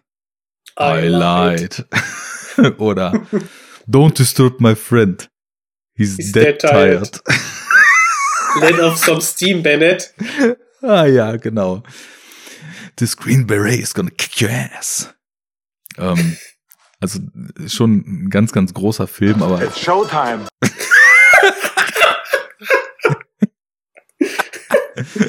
ja, zum You Glück are ist, mine now. You belong to me.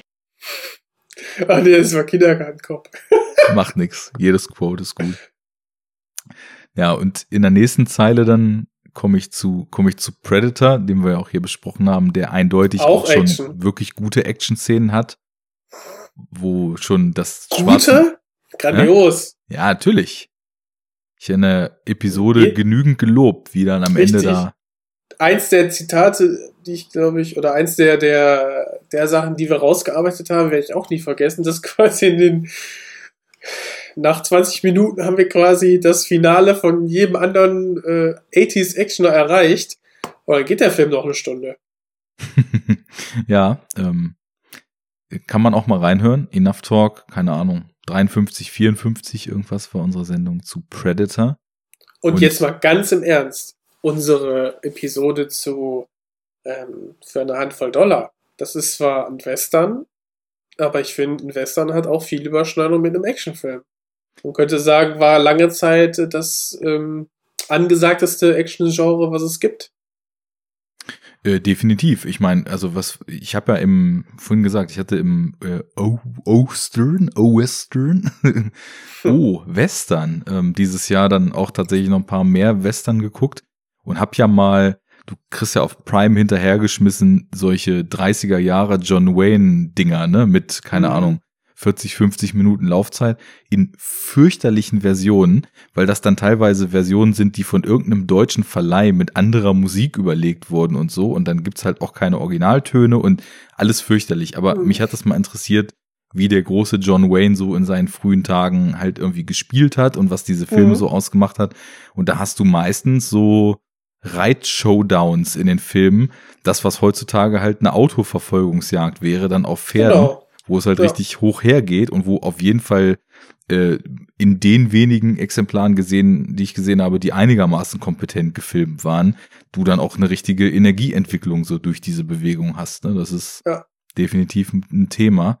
Ähm, aber trotzdem kann man ja nicht sagen, dass Western irgendwie per se Actionfilme sind. Nee, Und aber ich- die haben Action-Sequenzen. Genau. Eigentlich fast immer. Genauso wie so, äh, hatte ich ja mal gesagt, äh, die interessantesten Filme sind immer die, die mehrere Genres vereinen, so Action, Thriller oder irgendwie sowas. Wenn ich da an Sicario denke zum Beispiel, der hat Ja. auch grandiose Szenen, die auch, Ja. die ich als Action betiteln würde. ja, so, so knapp, ne? Weil ich finde halt, du hast, du hast ja eben schon so, was ist mit Heat gesagt, so, und da finde ich zum Beispiel auch, also Heat hat eine der größten Action-Szenen überhaupt. Und äh, auch, auch wie zum Beispiel äh, Vincent Hanna da eben versucht, Neil McCauley äh, auf der, auf dem Highway einzuholen und da, um dann mit ihm in diesem, quasi in diesem Dialog-Action-Showdown im Dinner irgendwie zu landen. Äh, da sind das, also auch auf dem Highway die Szene hat eine super Kinetik und super Ac- Action-Elemente. Aber ich finde zum Beispiel die Schießerei ist gar nicht mal so aufgrund der Action-Aspekte, sondern eher so aufgrund der Spannung, die sie ausmacht. Ähm, also das, natürlich ist es eine Action-Szene, aber Ja, die, die Spannung und dieses Pulsieren finde ich halt noch krasser dabei. Und genauso würde ich halt auch bei, bei Sicario sagen, das ist, also was da, was da passiert, ähm, als sie zum Beispiel das erste Mal aus Juarez da rausfahren, ähm, das ist eine der das ist spannendsten doch- Szenen, die ich jemals gesehen habe. ja das ist doch Ähm, Aktion. Das, da passiert etwas, in, es wird gehandelt und das wird auf Film gebannt, beziehungsweise Ja, das wird gezeigt. ist das, ist das Thrill oder ist das Action? Weil, Ja, also so Thrill unter dem Kinetik-Aspekt und so, ähm, Ja, bei ist Thrill im nicht das, ist ja, das, das, äh, das Empfinden, also das, was quasi die Action oder das Gezeigte auslöst. na, ich finde nicht unbedingt. Also nachdem, zumindest wie ich so sagen würde, wie ich Action verstehe, gehört eben irgendwie auch so Bewegung, Geschwindigkeit und so weiter dazu. Und zum Beispiel bei der Highway-Szene in Sicario, die entschleunigt sich ja immer krasser. Und am Ende ist eben fast Stillstand, bis sich das Ganze dann so entlädt irgendwie, ne? Und, Und wie? mit Action. Ja, in, in Action. in der Schießerei. ja. Ja, also ich weiß, was du meinst. So, ne? Ich äh, tease dich jetzt hier so ein bisschen, aber ähm, äh, es ist wie so oft, ich finde es schwer, da eine klare Linie zu ziehen.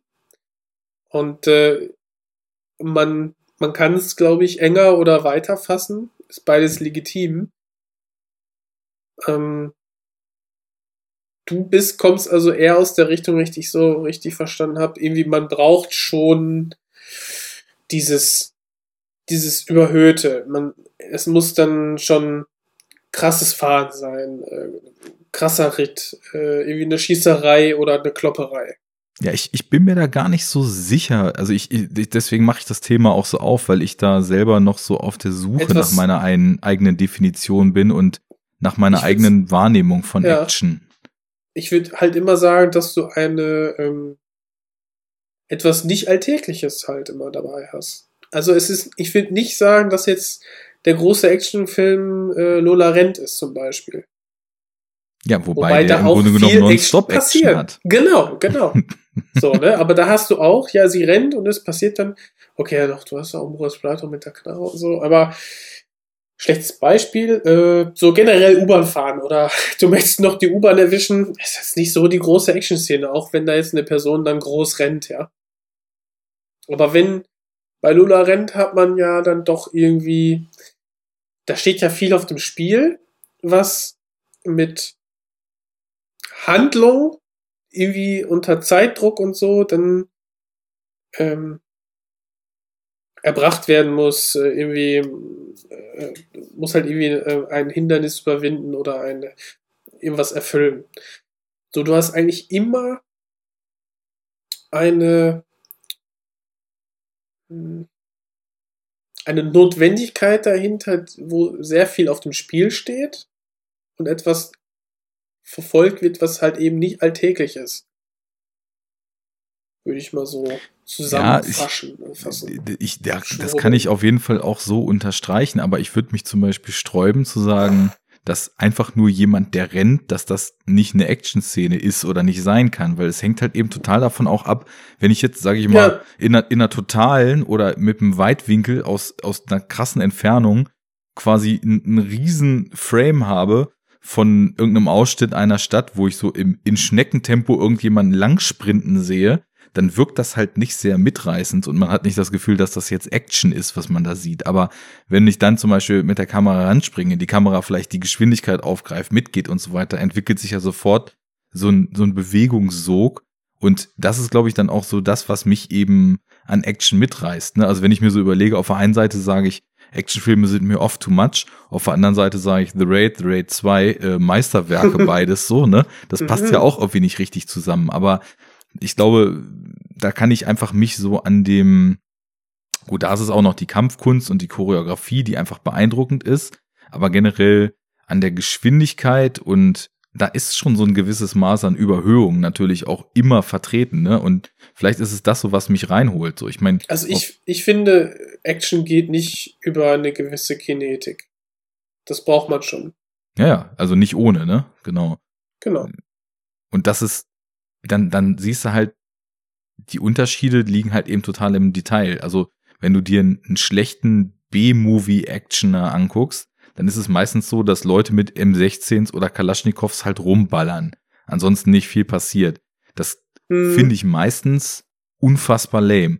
Aber wenn du dir dann einen Hard Boiled oder einen The Killer von John Woo anguckst, wo du siehst, da wird halt auch viel geschossen, aber da sind, ne, da kommen wir wieder in dieses Fund angesprochene Gun Fu, da sind irgendwie Choreografien der Leute, die da mit den Knarren unterwegs sind. Da sind die ganzen Set-Pieces so aufgebaut, dass du nicht einfach nur Schießen hast, sondern dass sich Menschen bewegen, die Kamera bewegt, im Hintergrund Sachen explodieren, zersägt werden, Papierschnipsel in die Luft geschleudert werden, irgendwelche Autos durchs Bild fahren, wo Leute runterfliegen. Da sind so viele Layer von Bewegungen und von Ereignissen in den Bildern drin, dass sich darüber irgendwie wieder so ein ganz anderer Sog äh, entfaltet. Und Ja. ich glaube, so das, das ist es, was ich dann brauche, um zu sagen, dass Action mir gefällt und dass sie auf mich so einen mitreißenden Aspekt hat. Und genau das, um vielleicht nochmal wieder zum Anfang zurückzukommen, wir waren mit dem Film ja schon längst durch, aber hat mir zum Beispiel in The Old Guard komplett gefehlt, weil du da einfach nur, das wirkte so wie nach Checkliste, so, okay, jetzt der coole Doppelknarren-Move,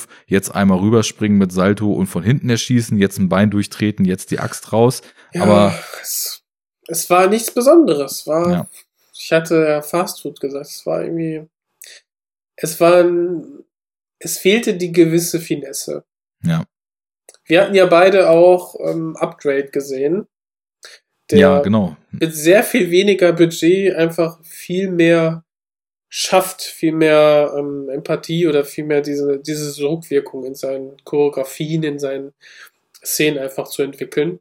Mhm. Und ähm, das ist halt auch irgendwie halt die Szene, die so einem sofort im, im Kopf bleibt, ist halt die, wo die Kamera dann quasi die Bewegung nachahmt, die der Protagonist halt eben macht, indem er da den Schlägen ausweicht und dann äh, quasi zum Gegenschlag ausholt.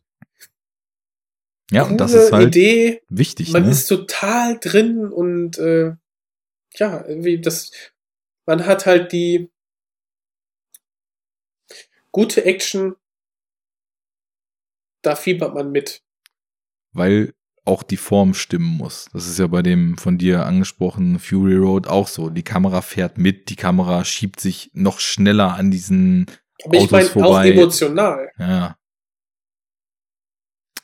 Ja, äh, schön. Also ich, wir, wir müssen uns mal irgendwie vielleicht ein paar von den genannten Kandidaten auch mal richtig in die Sendung holen und dann nochmal genauer drüber sprechen, was einen da eigentlich kickt wie ein Pferd und was nicht.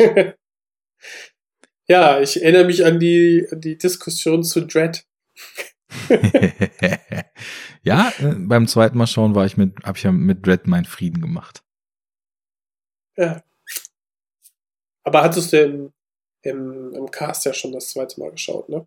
Ja, genau. Und ist für mich jetzt definitiv auch einer der Kandidaten, die ich auch noch öfter schauen werde. Sehr gut. Wer weiß, wo es hingeht. Ja, vielleicht immer Lieblingsfilm, mal gucken. es gibt ja eh nur kompletten Dreck und Meisterwerk, also wird es bald Lieblingsfilm sein. Ist doch klar. So. Ja, klar. Ja, hast du denn irgendwas Cooles gesehen oder irgendwas äh, ziemlich Mieses gesehen, von dem du hier jetzt mal berichten möchtest? Oh, dann, äh,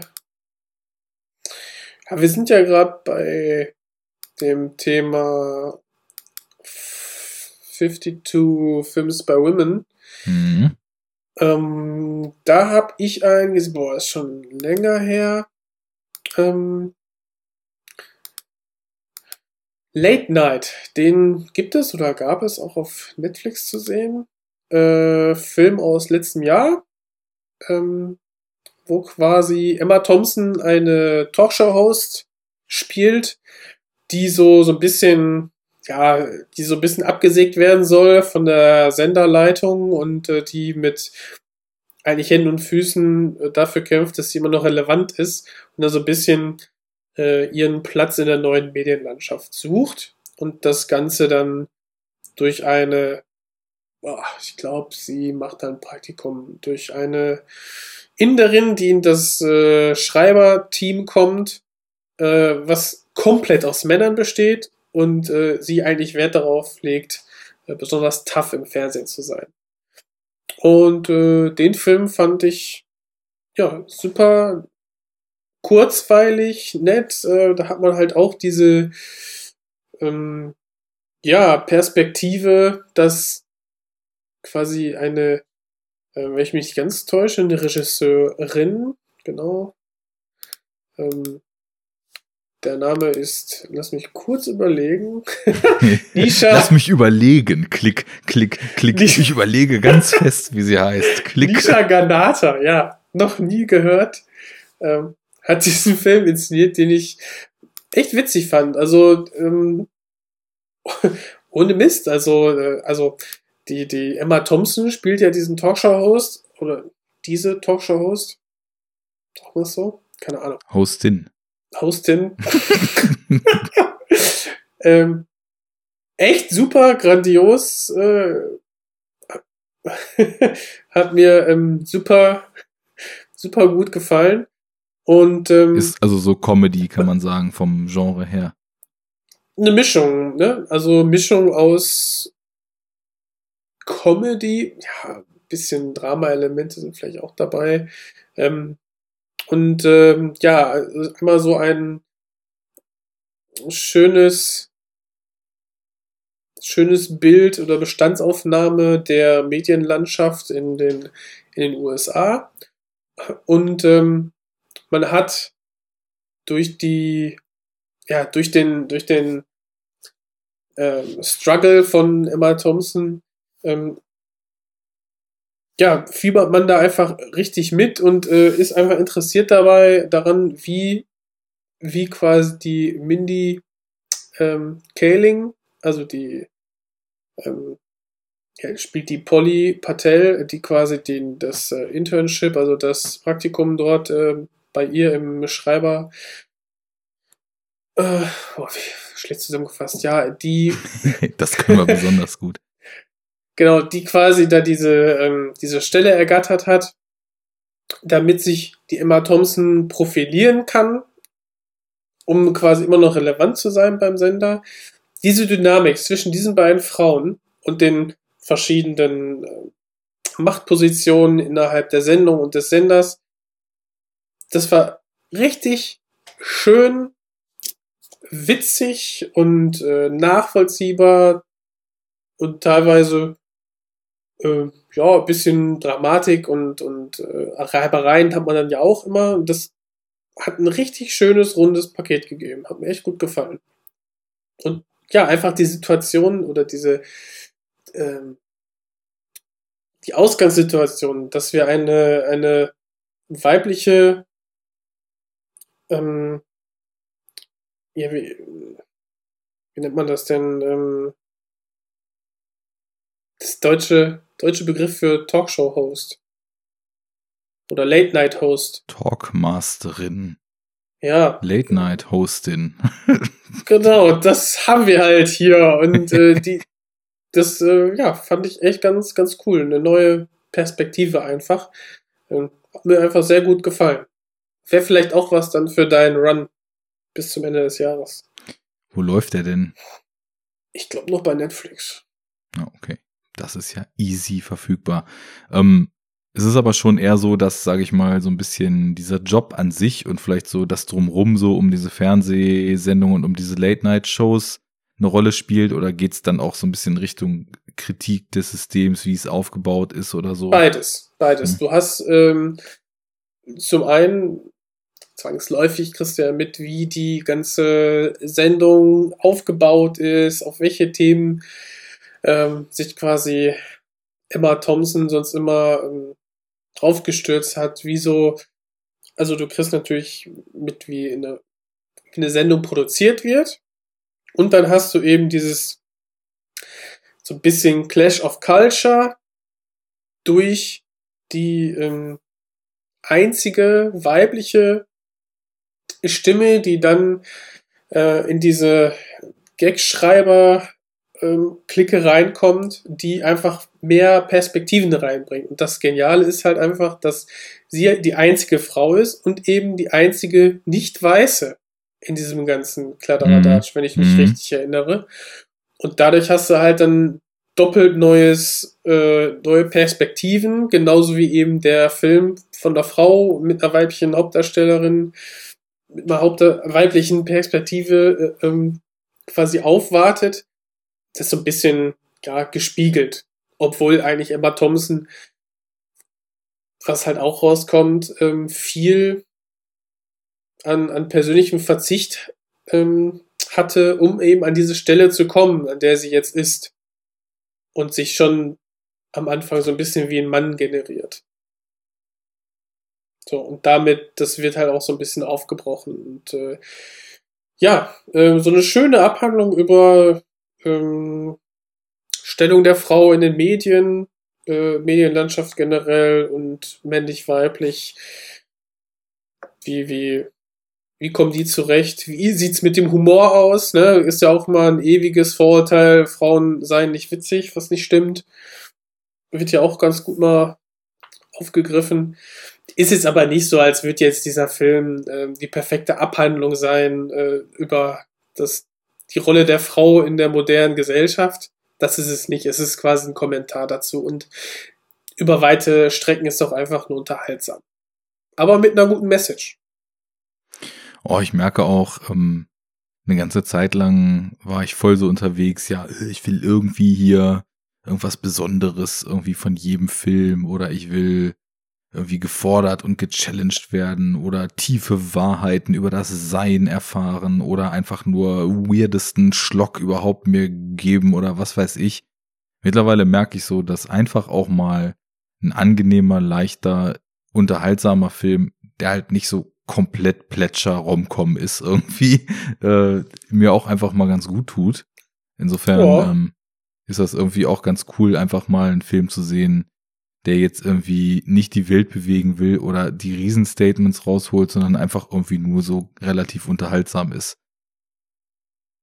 Von daher ähm, ist gedanklich vermerkt.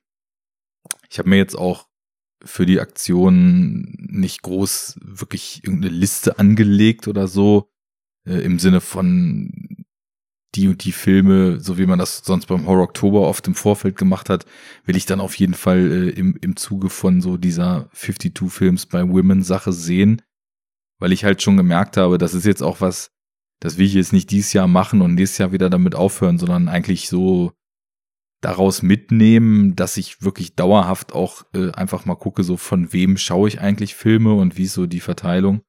Und äh, dann eben ja, das dann aber auch unter dem Hashtag zum Beispiel darüber twittere oder das Hashtag auch bei Letterboxd so in die Tags im Diary reinpacke, einfach damit es so ein bisschen vielleicht in dem kleinen Mini-Kosmos mit unseren paar Followerchen und unserer kleinen Bubble, die man hat, vielleicht auch noch so ein bisschen irgendwie irgendwen anregt, das vielleicht auch zu machen oder generell so die Diskussion vielleicht am Laufen hält mit den Leuten, über denen man so, über die man so mit Filmen diskutiert. Das ist halt Und- mega praktisch, ne? Danach zu suchen, dann haben man eben schnell alle beisammen, die man in der Reihe äh, sich angeschaut hat.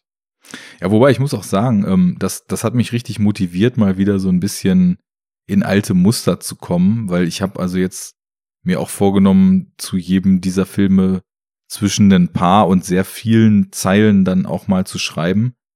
Was irgendwie, also auf jeden Fall so meine Letterboxd Review äh, Dichte auf jeden Fall ein gutes Stückchen wieder hochgebracht hat. Boah, ja, da habe ich ja gar nicht mehr so, weil boah, irgendwie schwierig. ja.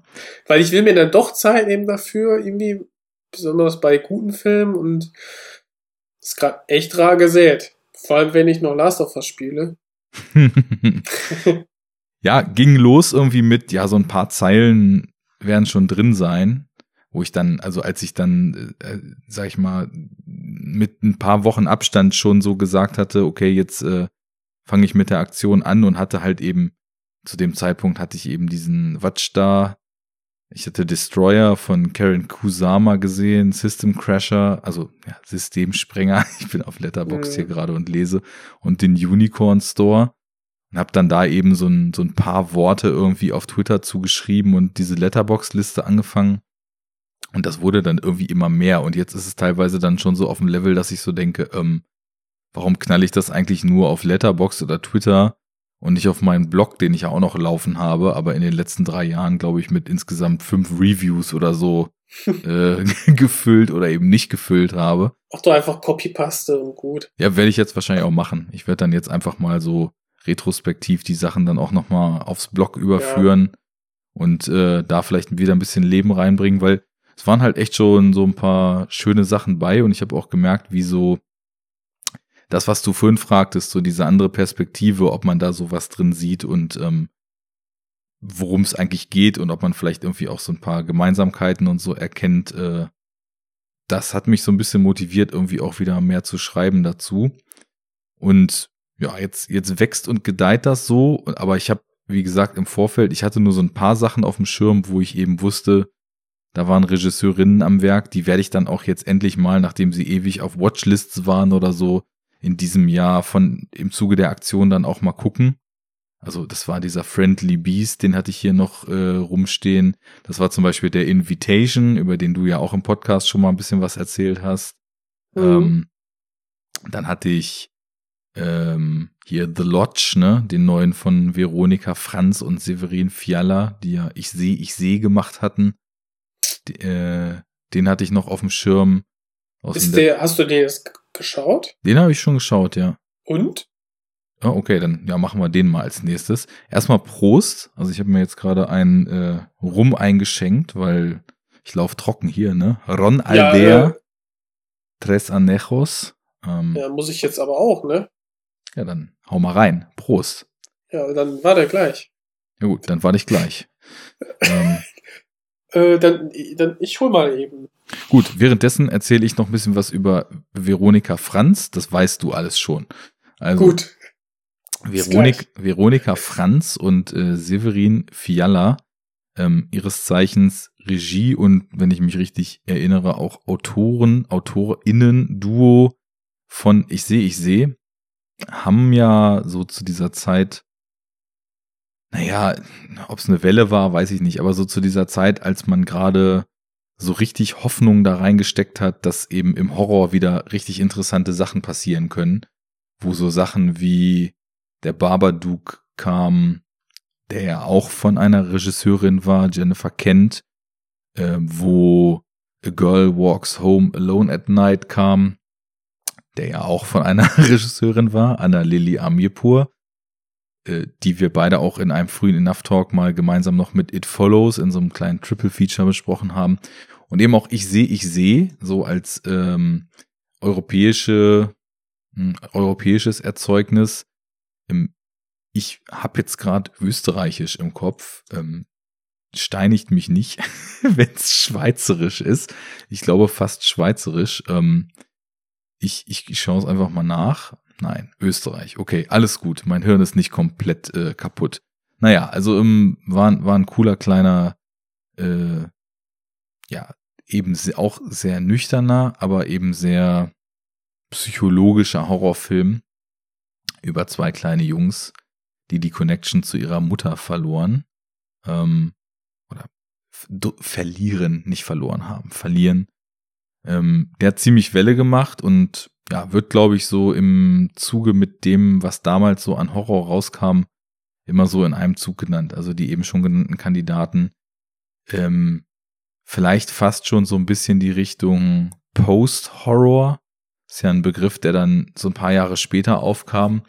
Ähm, wobei Post-Horror ja eigentlich schon fast eher so Filme waren, die, naja, fast schon reine Dramen sind, die aber sich auf so einer gefühlten Ebene noch durch Horroraspekte ausgezeichnet haben oder motivistisch eben bei Horror bedient haben, aber was ganz anderes daraus gemacht haben.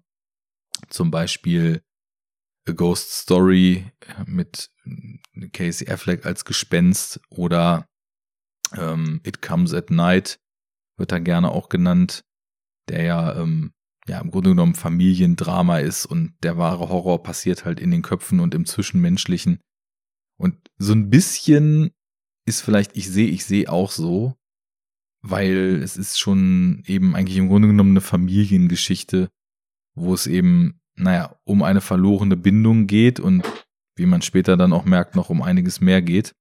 Ähm, wie auch immer, also ob es jetzt, ob man jetzt, ich sehe, ich sehe als einfach nur modernen Horror mit, mit Anspruch oder mit zumindest etwas äh, Unterbau sehen will oder ob man es vielleicht sogar schon Post-Horror nennen will oder was auch immer.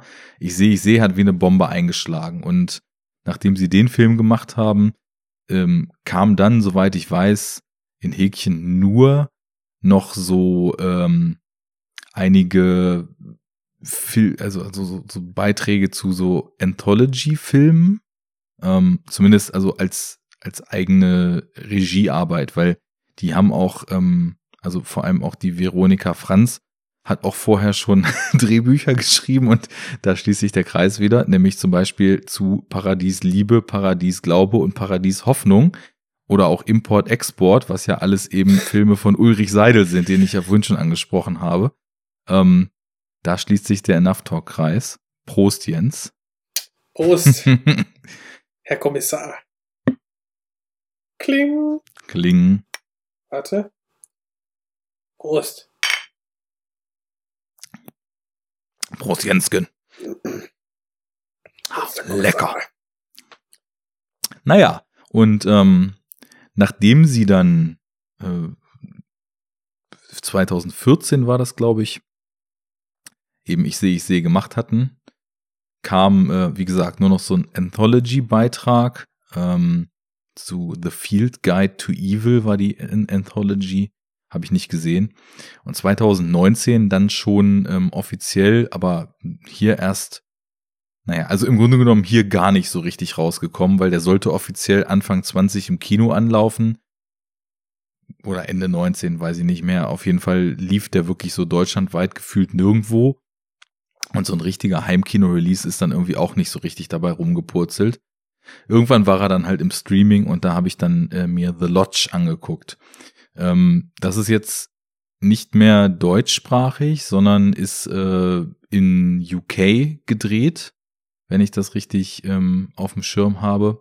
Da spielt zum Beispiel dann Jaden Martell mit, der ähm, unter anderem von, also in dieser Neuverfilmung des S-Romans ähm, eine Rolle gespielt hat. Da war er einer von den Kids aus dieser äh, aus dieser Kleinstadt äh, Freundestruppe da.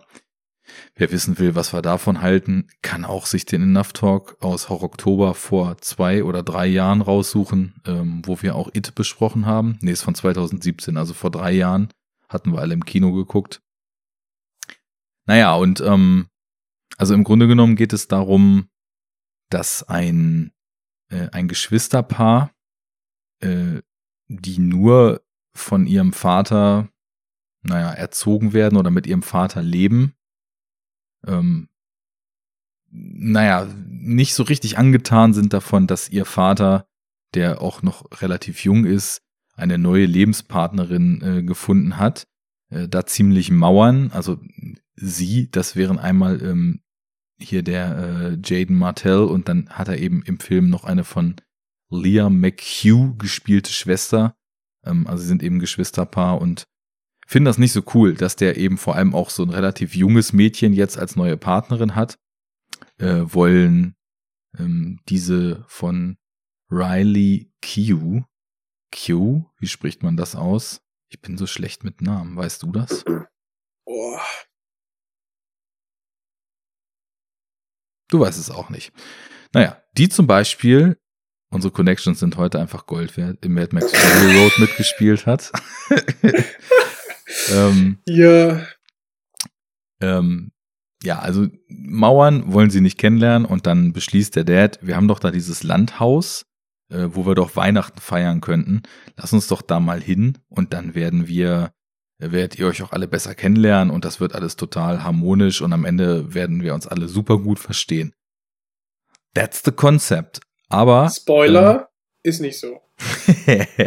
ja, wie man sich in einem Psychothriller slash Horrorfilm denken könnte, wird nicht so.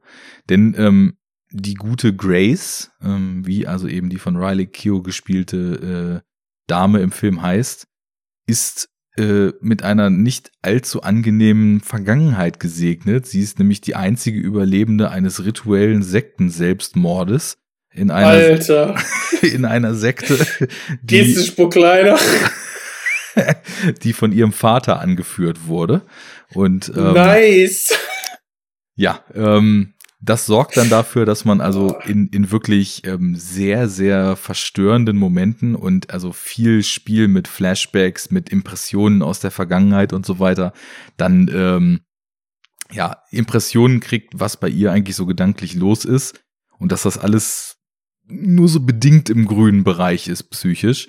Äh, sie hat dann da eben halt auch entsprechend Medikamente und ähm, nimmt die und kommt eigentlich soweit ganz gut klar und tut auch tatsächlich ihr Bestes, sich diesen zwei Kindern äh, einigermaßen anzunähern und ähm, so als die neue Partnerin des Dads dann da akzeptiert zu werden. Ja, und äh, dann nimmt das Ganze tatsächlich ähm, einen sehr, sehr beklemmenden Verlauf. Und naja, ich, ich werde jetzt nicht sagen, wo es hingeht oder so, aber ich, ich finde eine Diskussion zu dem Film halt relativ interessant. Und das ist eine Diskussion, mhm. wo ich so ein bisschen das Déjà-vu jetzt hatte, weil mir das auch so vorkommt, wie das damals schon bei Ich sehe, ich sehe war.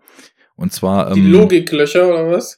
ne, bei Ich sehe, ich sehe war ja der Punkt, den Twist, den riecht man ja meilenweit gegen den Wind. Ne? Ich muss sagen, nicht unbedingt. Erstens fand ich das auch. Also ich bin eh so jemand, ne, hatten wir vorhin mitschleifen lassen, irgendwie so im Flow des Films einfach so ähm, Ja. den, den, den Vibes hingeben.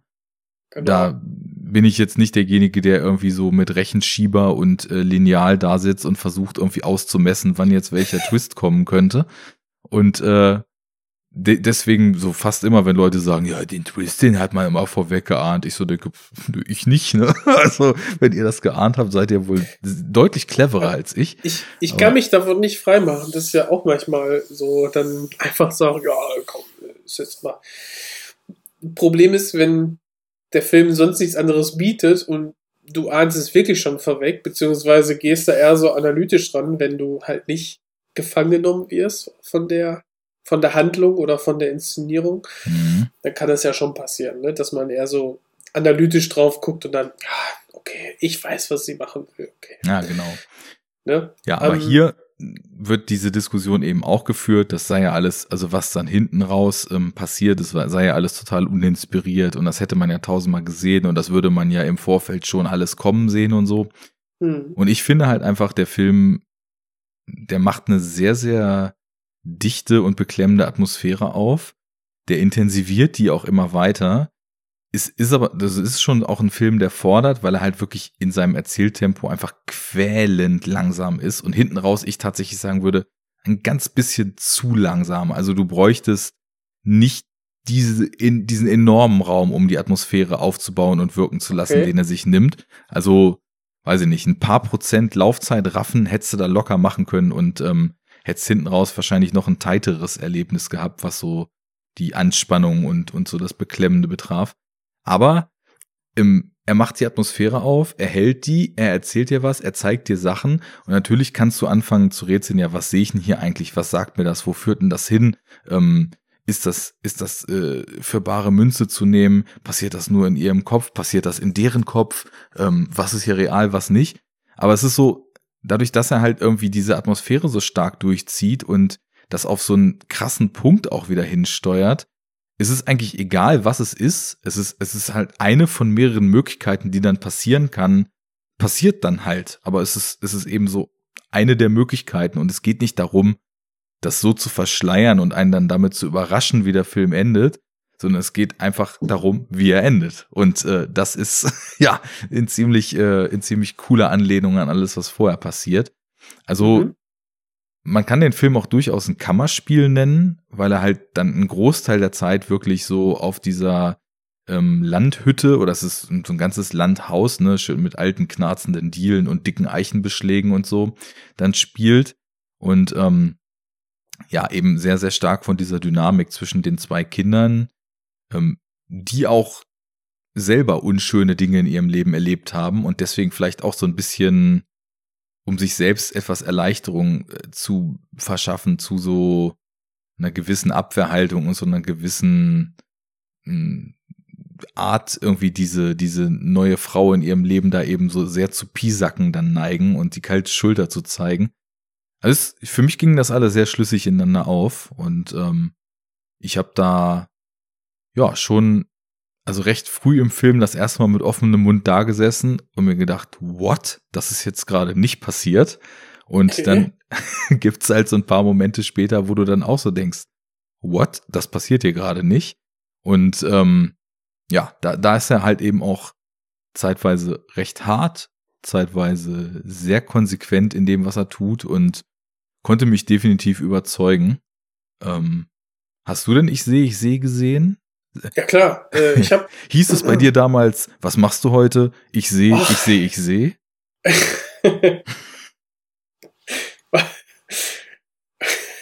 Coming in there, baby. Shaka laka do, baby.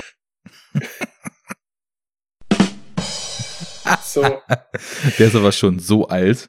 Lass dir nicht jedes Wort aus der Flöte ziehen.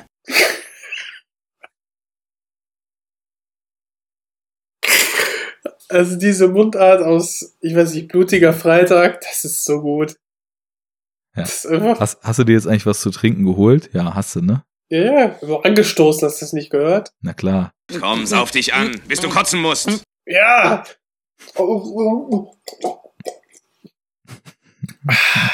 Ich leite die Aktion. Ähm, ja, habe ich gesehen. Damals, ich erinnere mich auch noch, dass wir dann kurz pausiert haben und äh, ähm, ja, irgendwie Klogang, äh, Bier nachholen, irgendwie sowas, ne? Und äh, wir waren zu mehreren im Wohnzimmer, haben das geschaut. Und äh, dann kamen schon die ersten Theorien. Und äh, ich weiß noch, dass, dass ein Kumpel von mir ziemlich sauer war, dass äh, zwei andere sich drüber unterhalten haben. Ja, äh,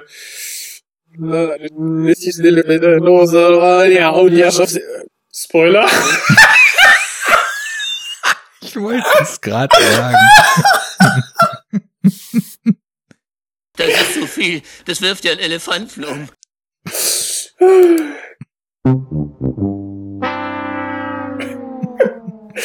Ja, Spoiler für ich sehe, ich sehe. ähm, kann man ja rausschneiden vielleicht? Da würde ich tatsächlich mal überlegen, ob ich das mal rauspiepe. Ja, mach vielleicht. Ist, ist echt das Beste. Wenn ich dran denke. Wir können ja mal hier die Sirene einmal spielen. So, jetzt Spoiler für Ich sehe, ich sehe. Ähm,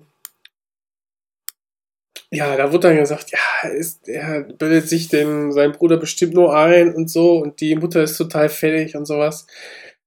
Und dann guckt, mein, äh, guckt, guckt der andere Kumpel die so an und so, hey, du kannst jetzt nicht hier, scheiße, jetzt verrat das doch hier nicht alles, ne? So, war ein bisschen sauer, dann, dass ja quasi diese, weil er richtig drin war, genau wie ich, ne? Ähm, dann quasi diese, ja, diese Eröffnung oder die, die Auflösung so ein bisschen vorweggenommen wurde.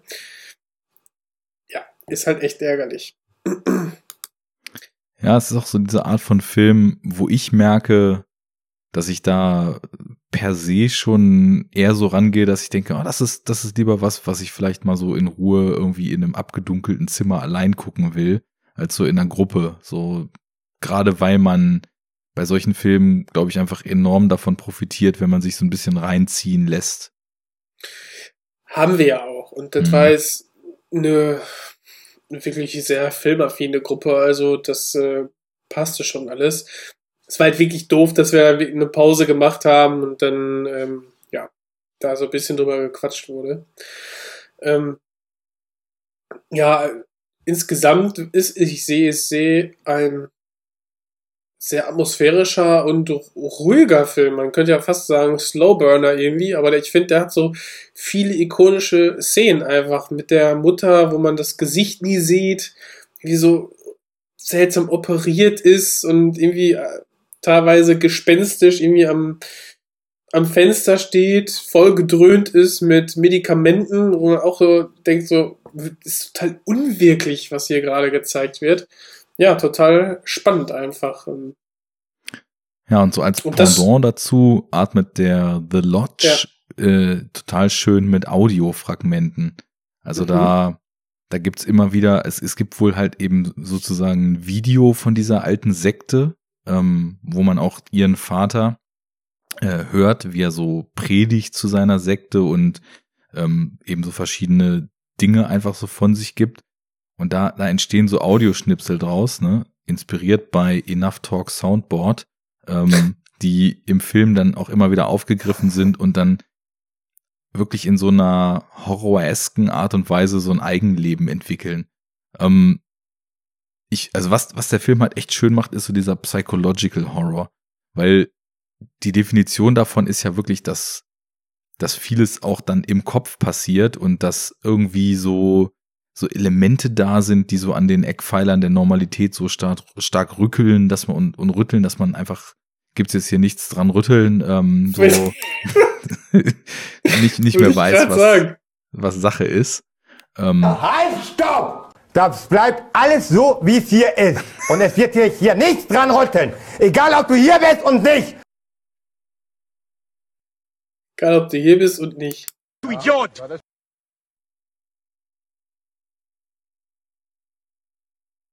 Hä, kam jetzt nix? Naja, weiß ich auch nicht. Fass mich nicht an! Da kommt nichts. Da kommt nix. Komm, leck mich doch am Arsch, Mensch! So blöd kann keiner sein! Mein Soundboard ist weg. Ja, so ist das. Ja. Was willst du sagen? Ja, also für mich definitiv ähm, ein würdiges Debüt, was so die Wirkungsweise des Vorgängerfilms, äh, Debüt, würdiger Nachfolger der, Des Debüts. des Debüts, genau, der so gut in die Fußstapfen tritt und ja, insgesamt vielleicht noch ein bisschen runder hätte sein können, was so Pacing betrifft. Mhm. Aber das war tatsächlich so das einzige Problem, was ich damit hatte. Ähm, macht auch recht viel aus dieser Kammerspiel-Atmosphäre, schafft auch so in das eigentlich sehr gleichbleibende Setting eine gewisse Dynamik reinzubringen. Ja, und traut sich halt zwischendurch auch echt krasse Momente so abzufeuern. Also, cooles Ding. The Lodge, ähm, wie Okay. René sagen würde, kann man gucken. Kann man gucken. äh, tue ich auf meine Liste. tu es, tu es. Ja, um jetzt vielleicht diese weibliche Perspektive mal vielleicht abzuschließen mit einem Film von einem Mann gedreht. Du Shovi. Oh, es tut mir leid. ähm, ist ein ähm, skandinavischer Film. Man kennt die äh, Romanreihe vielleicht von Jussi Adler Olsen, äh, die gerade alle in der oder nach und nach in der Mediathek von ZDF ähm, zu finden sind. Ist so eine Mischung aus Fernseh, Film und Kinofilm. Also quasi kofinanziert, Fernsehen und äh, Studio. Und äh, ja, ich finde halt diese, diese Filme, die alle irgendwie auf Erbarmen und Erlösung und bla bla bla, wie sie alle heißen, das sind glaube ich vier Stück, ähm, besticht halt durch eine Dynamik der beiden ähm, ja, Hauptdarsteller. Und der letzte, der fehlte uns quasi noch, meiner Freundin und mir, und äh, den haben wir jetzt auch geguckt. Und da geht's quasi drum, um ja, im Prinzip die Vergangenheit in, so, und jetzt kann ich eigentlich nur verlieren. War es Schweden? Ich glaube, das sind auch so Schweden-Krimis, ja. Äh, Dänemark, so. Egal. In äh, Dänemark. Und ja, was da passiert ist, Aber ey, ähm, auch Enough Talk, historisch verbrieft. steht, Enough Talk steht für Vollständigkeit. Du kannst jetzt nicht hier einfach einsteigen und irgendwie ein Review für einen vierten Teil einer Filmreihe droppen. Du Äh, musst doch. Jetzt, nee, du musst jetzt erstmal erzählen, was vorher passiert ist. Ah, es, okay, pass auf. Also im halt, Grunde ist, stopp. Im Prinzip haben wir, äh, ist das quasi ein Ermittlerpaar. Wir haben hier die äh, äh, dänische Polizei in Kopenhagen, die eine, eine, ähm, eine Abteilung hat, Abteilung Q, die quasi ja, so diese un unlösbaren Fälle nur verwaltet so ein bisschen. Ne? Und äh, ein bisschen wird daran halt rumermittelt, aber keiner geht davon aus, dass da irgendwie mal ein Ermittlungserfolg und gar eine, eine Lösung des, des äh, Falles dann irgendwie einmal am Ende herauskommt. Und äh, da haben wir eigentlich einen Top-Ermittler, der aber menschlich halt total die Tonne ist im Prinzip. Also ähm, eher wenig mit Menschen kann.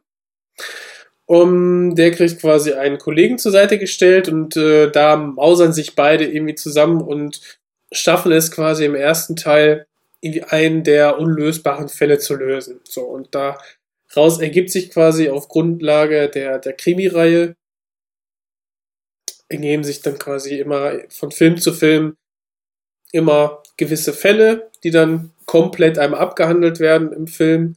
Könnte fast sagen, es ist so wie, ja, so ein bisschen wie Tatort auf Dänisch.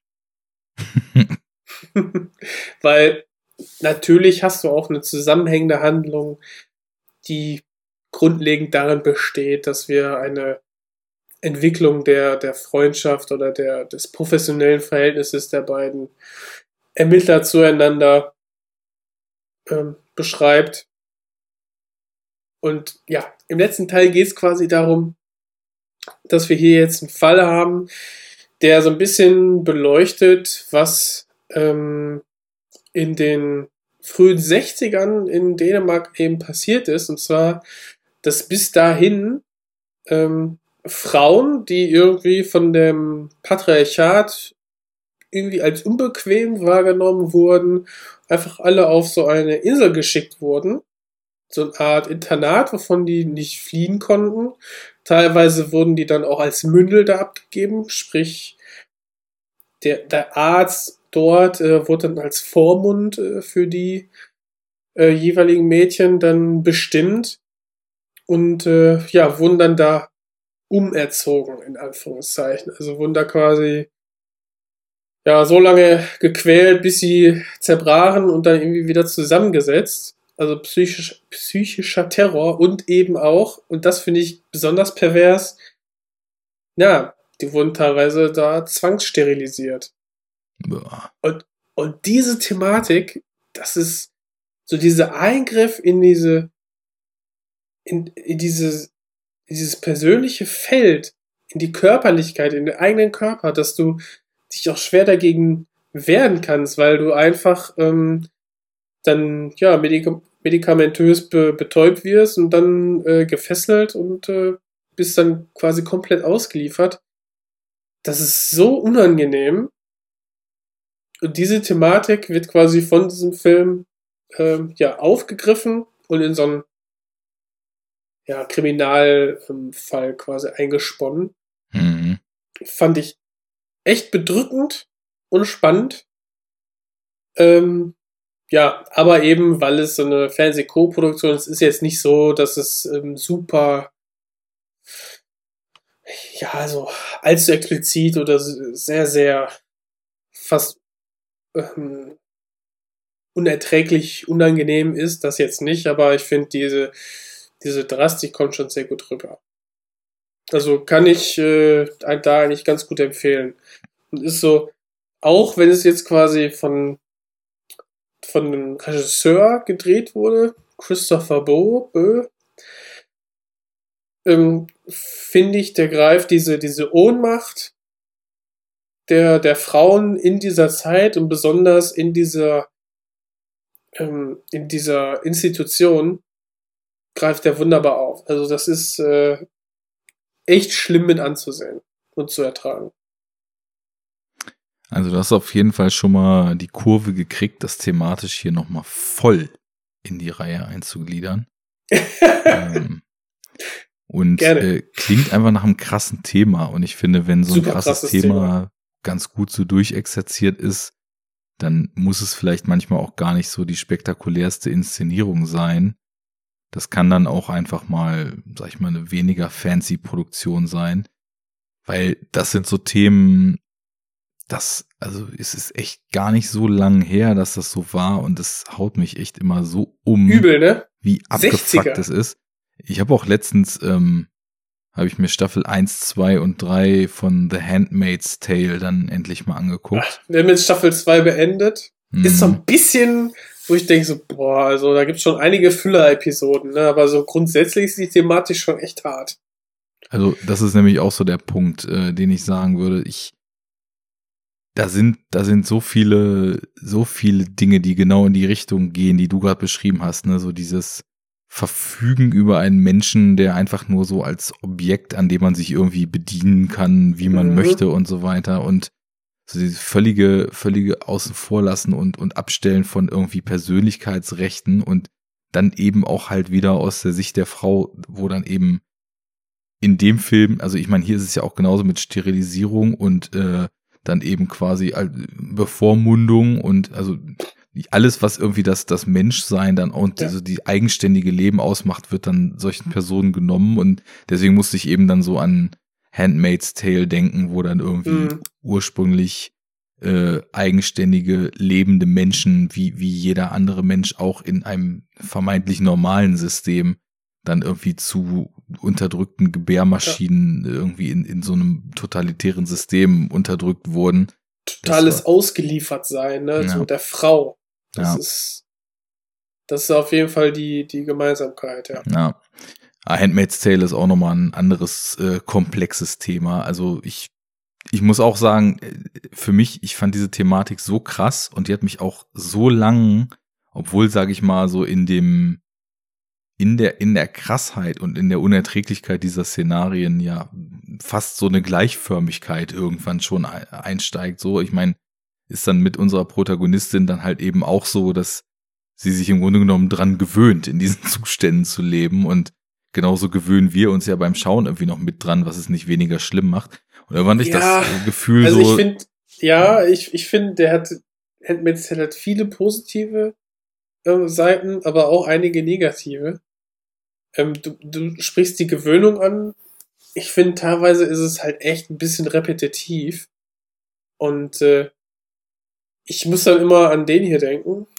Sie haben mich ins Gesicht gefilmt, das dürfen Sie nicht. Also wir haben wirklich auf diese Close-ups mit dem total flachen ähm, Schärfebereich, also sehr viel Unschärfe dabei, wo dann einfach auf das Gesicht ähm, gehalten wird, weil gut, sie ist eine Top-Schauspielerin, keine Frage. Aber ich will einfach weiter in der Handlung äh, schreiten. Ne? Ich finde vor allem interessant äh, zu erfahren, wie es zu dem totalitären System kommt und äh, was so in der Welt so passiert. Was dann. das ist natürlich wieder spannend, weil. Was dann in dem Mikrokosmos passiert, ist, ja, es wiederholt sich halt lang irgendwann, ne? Und, äh, ja, aber das ist doch gerade das Krasse, das, das, das macht doch gerade diesen, diesen Käfig und dieses Gefängnis aus. Dass es überhaupt gar keine Abwechslung, überhaupt keinen vermeintlichen Ausweg gibt, sondern aber es dass interessiert mich nicht. ich will die, ich will die, ich will diese, diese Welt drumherum. Das finde ich halt so, so interessant, weil diesen Käfig, den kenne ich ja schon aus Staffel 1. Da, da ändert sich nicht viel in Staffel 2 für mich. Staffel 3 habe ich nicht gesehen. Noch nicht. Ich muss gerade echt mal auf den Schirm kriegen, was eigentlich so zu den Staffelwechseln überhaupt äh, der Status jeweils war. Ähm, ich will ja, nicht wieder schnell so spontan ich, was spoilern. Ja, du kannst ja, da bist ja gut drin. ich habe ich hab gerade echt nicht aufgepasst, sonst denke ich ja immer dran. Ja, äh, egal. so ähm, blöd kann keiner sein! Shut the fuck up, Donny. Ähm, mir, bei wurscht. mir war es eher so das Gefühl, dass, dass man, also irgendwann fühlt es sich fast schon so erzwungen an, halt immer wieder so, so ganz extreme Momente irgendwie reinzukriegen und daraus entstand dann aber so ein, so ein kleines im Kreis drehen so in der Handlung, ne? Ähm, ja, ja, könnte man so sagen. Ja, speziell die dritte, die du jetzt noch nicht kennst, da, da hatte man dann schon irgendwie so das Gefühl, irgendwie wird's ein bisschen am Leben gehalten, ne? Also ich, ich hatte auch irgendwie fast so das Gefühl, das wäre eine, wäre eine Serie, die eigentlich fast mit der ersten Staffel so schon für sich gestanden hätte, ne? Das wäre natürlich hyper fatalistisch gewesen, weil es dann einfach die komplette Auswegslosigkeit und irgendwie auch so, so ein Kommentar zu diesem wieder aufkeimenden Faschismus überall äh, gewesen wäre. Ja, stimmt, aber dann Ende Staffel 2 ist wirklich, wo du denkst, was? Wieso? Da bin ich ja mal gespannt, was in der dritten ähm, ja. Staffel so passiert. Und da, da kommt auch wieder richtig ähm, Wandel rein, sage ich mal. Also da, da okay, ich würde ich auf jeden Fall dann mal gucken. Und ich glaube, ich fand dann die dritte irgendwie auch vielleicht ein bisschen interessanter als die zweite, wobei, was den Ablauf betrifft, ist genau das, was ich eben kritisiert habe, da vielleicht irgendwie noch am stärksten.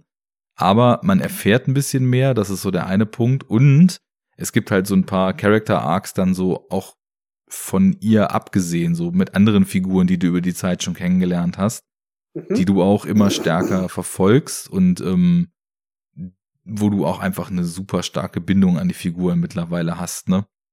Und darüber funktioniert das dann. Das ist so ein bisschen so wie, keine Ahnung, total bekloppter Vergleich, weil bei weitem nicht die Intensität so, aber wie das am Anfang so bei Orange is the New Black war, wo man irgendwie erst nur die Hauptfigur, die dann da in Knast muss, kennenlernt und dann lernst du halt nach und nach irgendwie so die ganzen anderen Insassinnen kennen und dann gibt's halt so irgendwann Story Arcs, die sich halt auch um die drehen, so weil aus diesem begrenzten Blickwinkel am Anfang eben so ein größerer Blickwinkel geworden ist.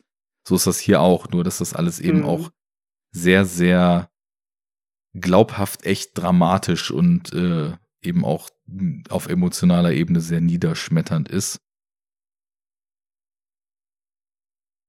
Ja, so. Ja, ist eine ist richtige Feel-Good-Serie. Total. Ja.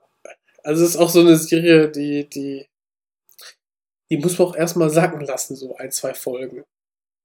War auch so. Also ich bin eh nicht der große Binge-Watcher, aber da war dann wirklich immer so zwei Folgen geguckt und dann erstmal Schluss für den Tag. Oder wir gucken dann nächste Woche weiter. ja.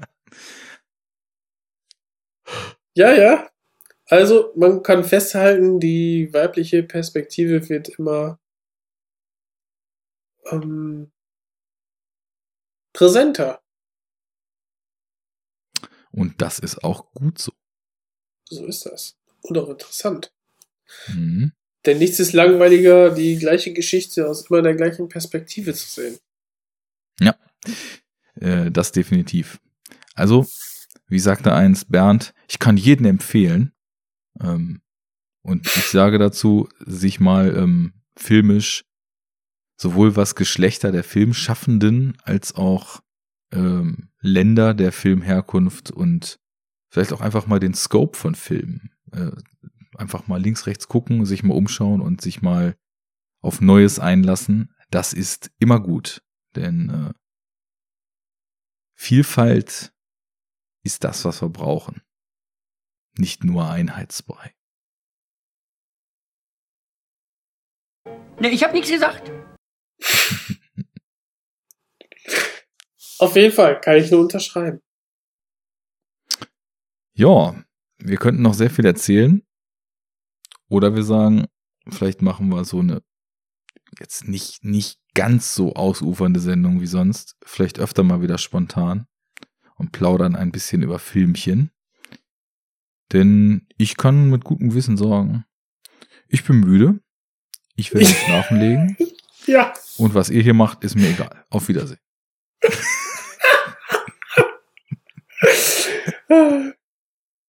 Nein, das ist sehr traurig. Ich sagte Ihnen doch. Aber ich kann es sehr gut nachvollziehen. Bin auch schwer müde. Ja. Es ist schwer, es ist schwer.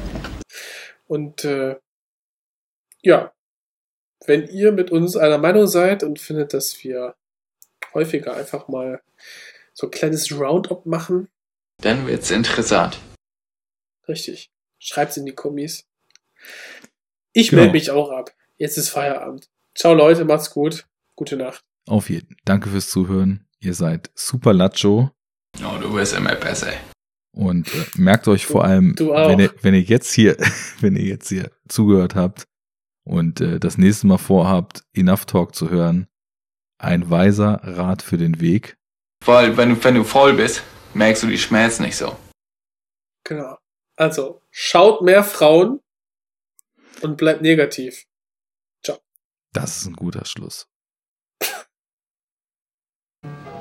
War ein langer Tag wieder, ne? Ein Tag voller Arbeit. Prost. Prost. Köschken. Prost, Herr Kommissar. Prost. Prost. Prost.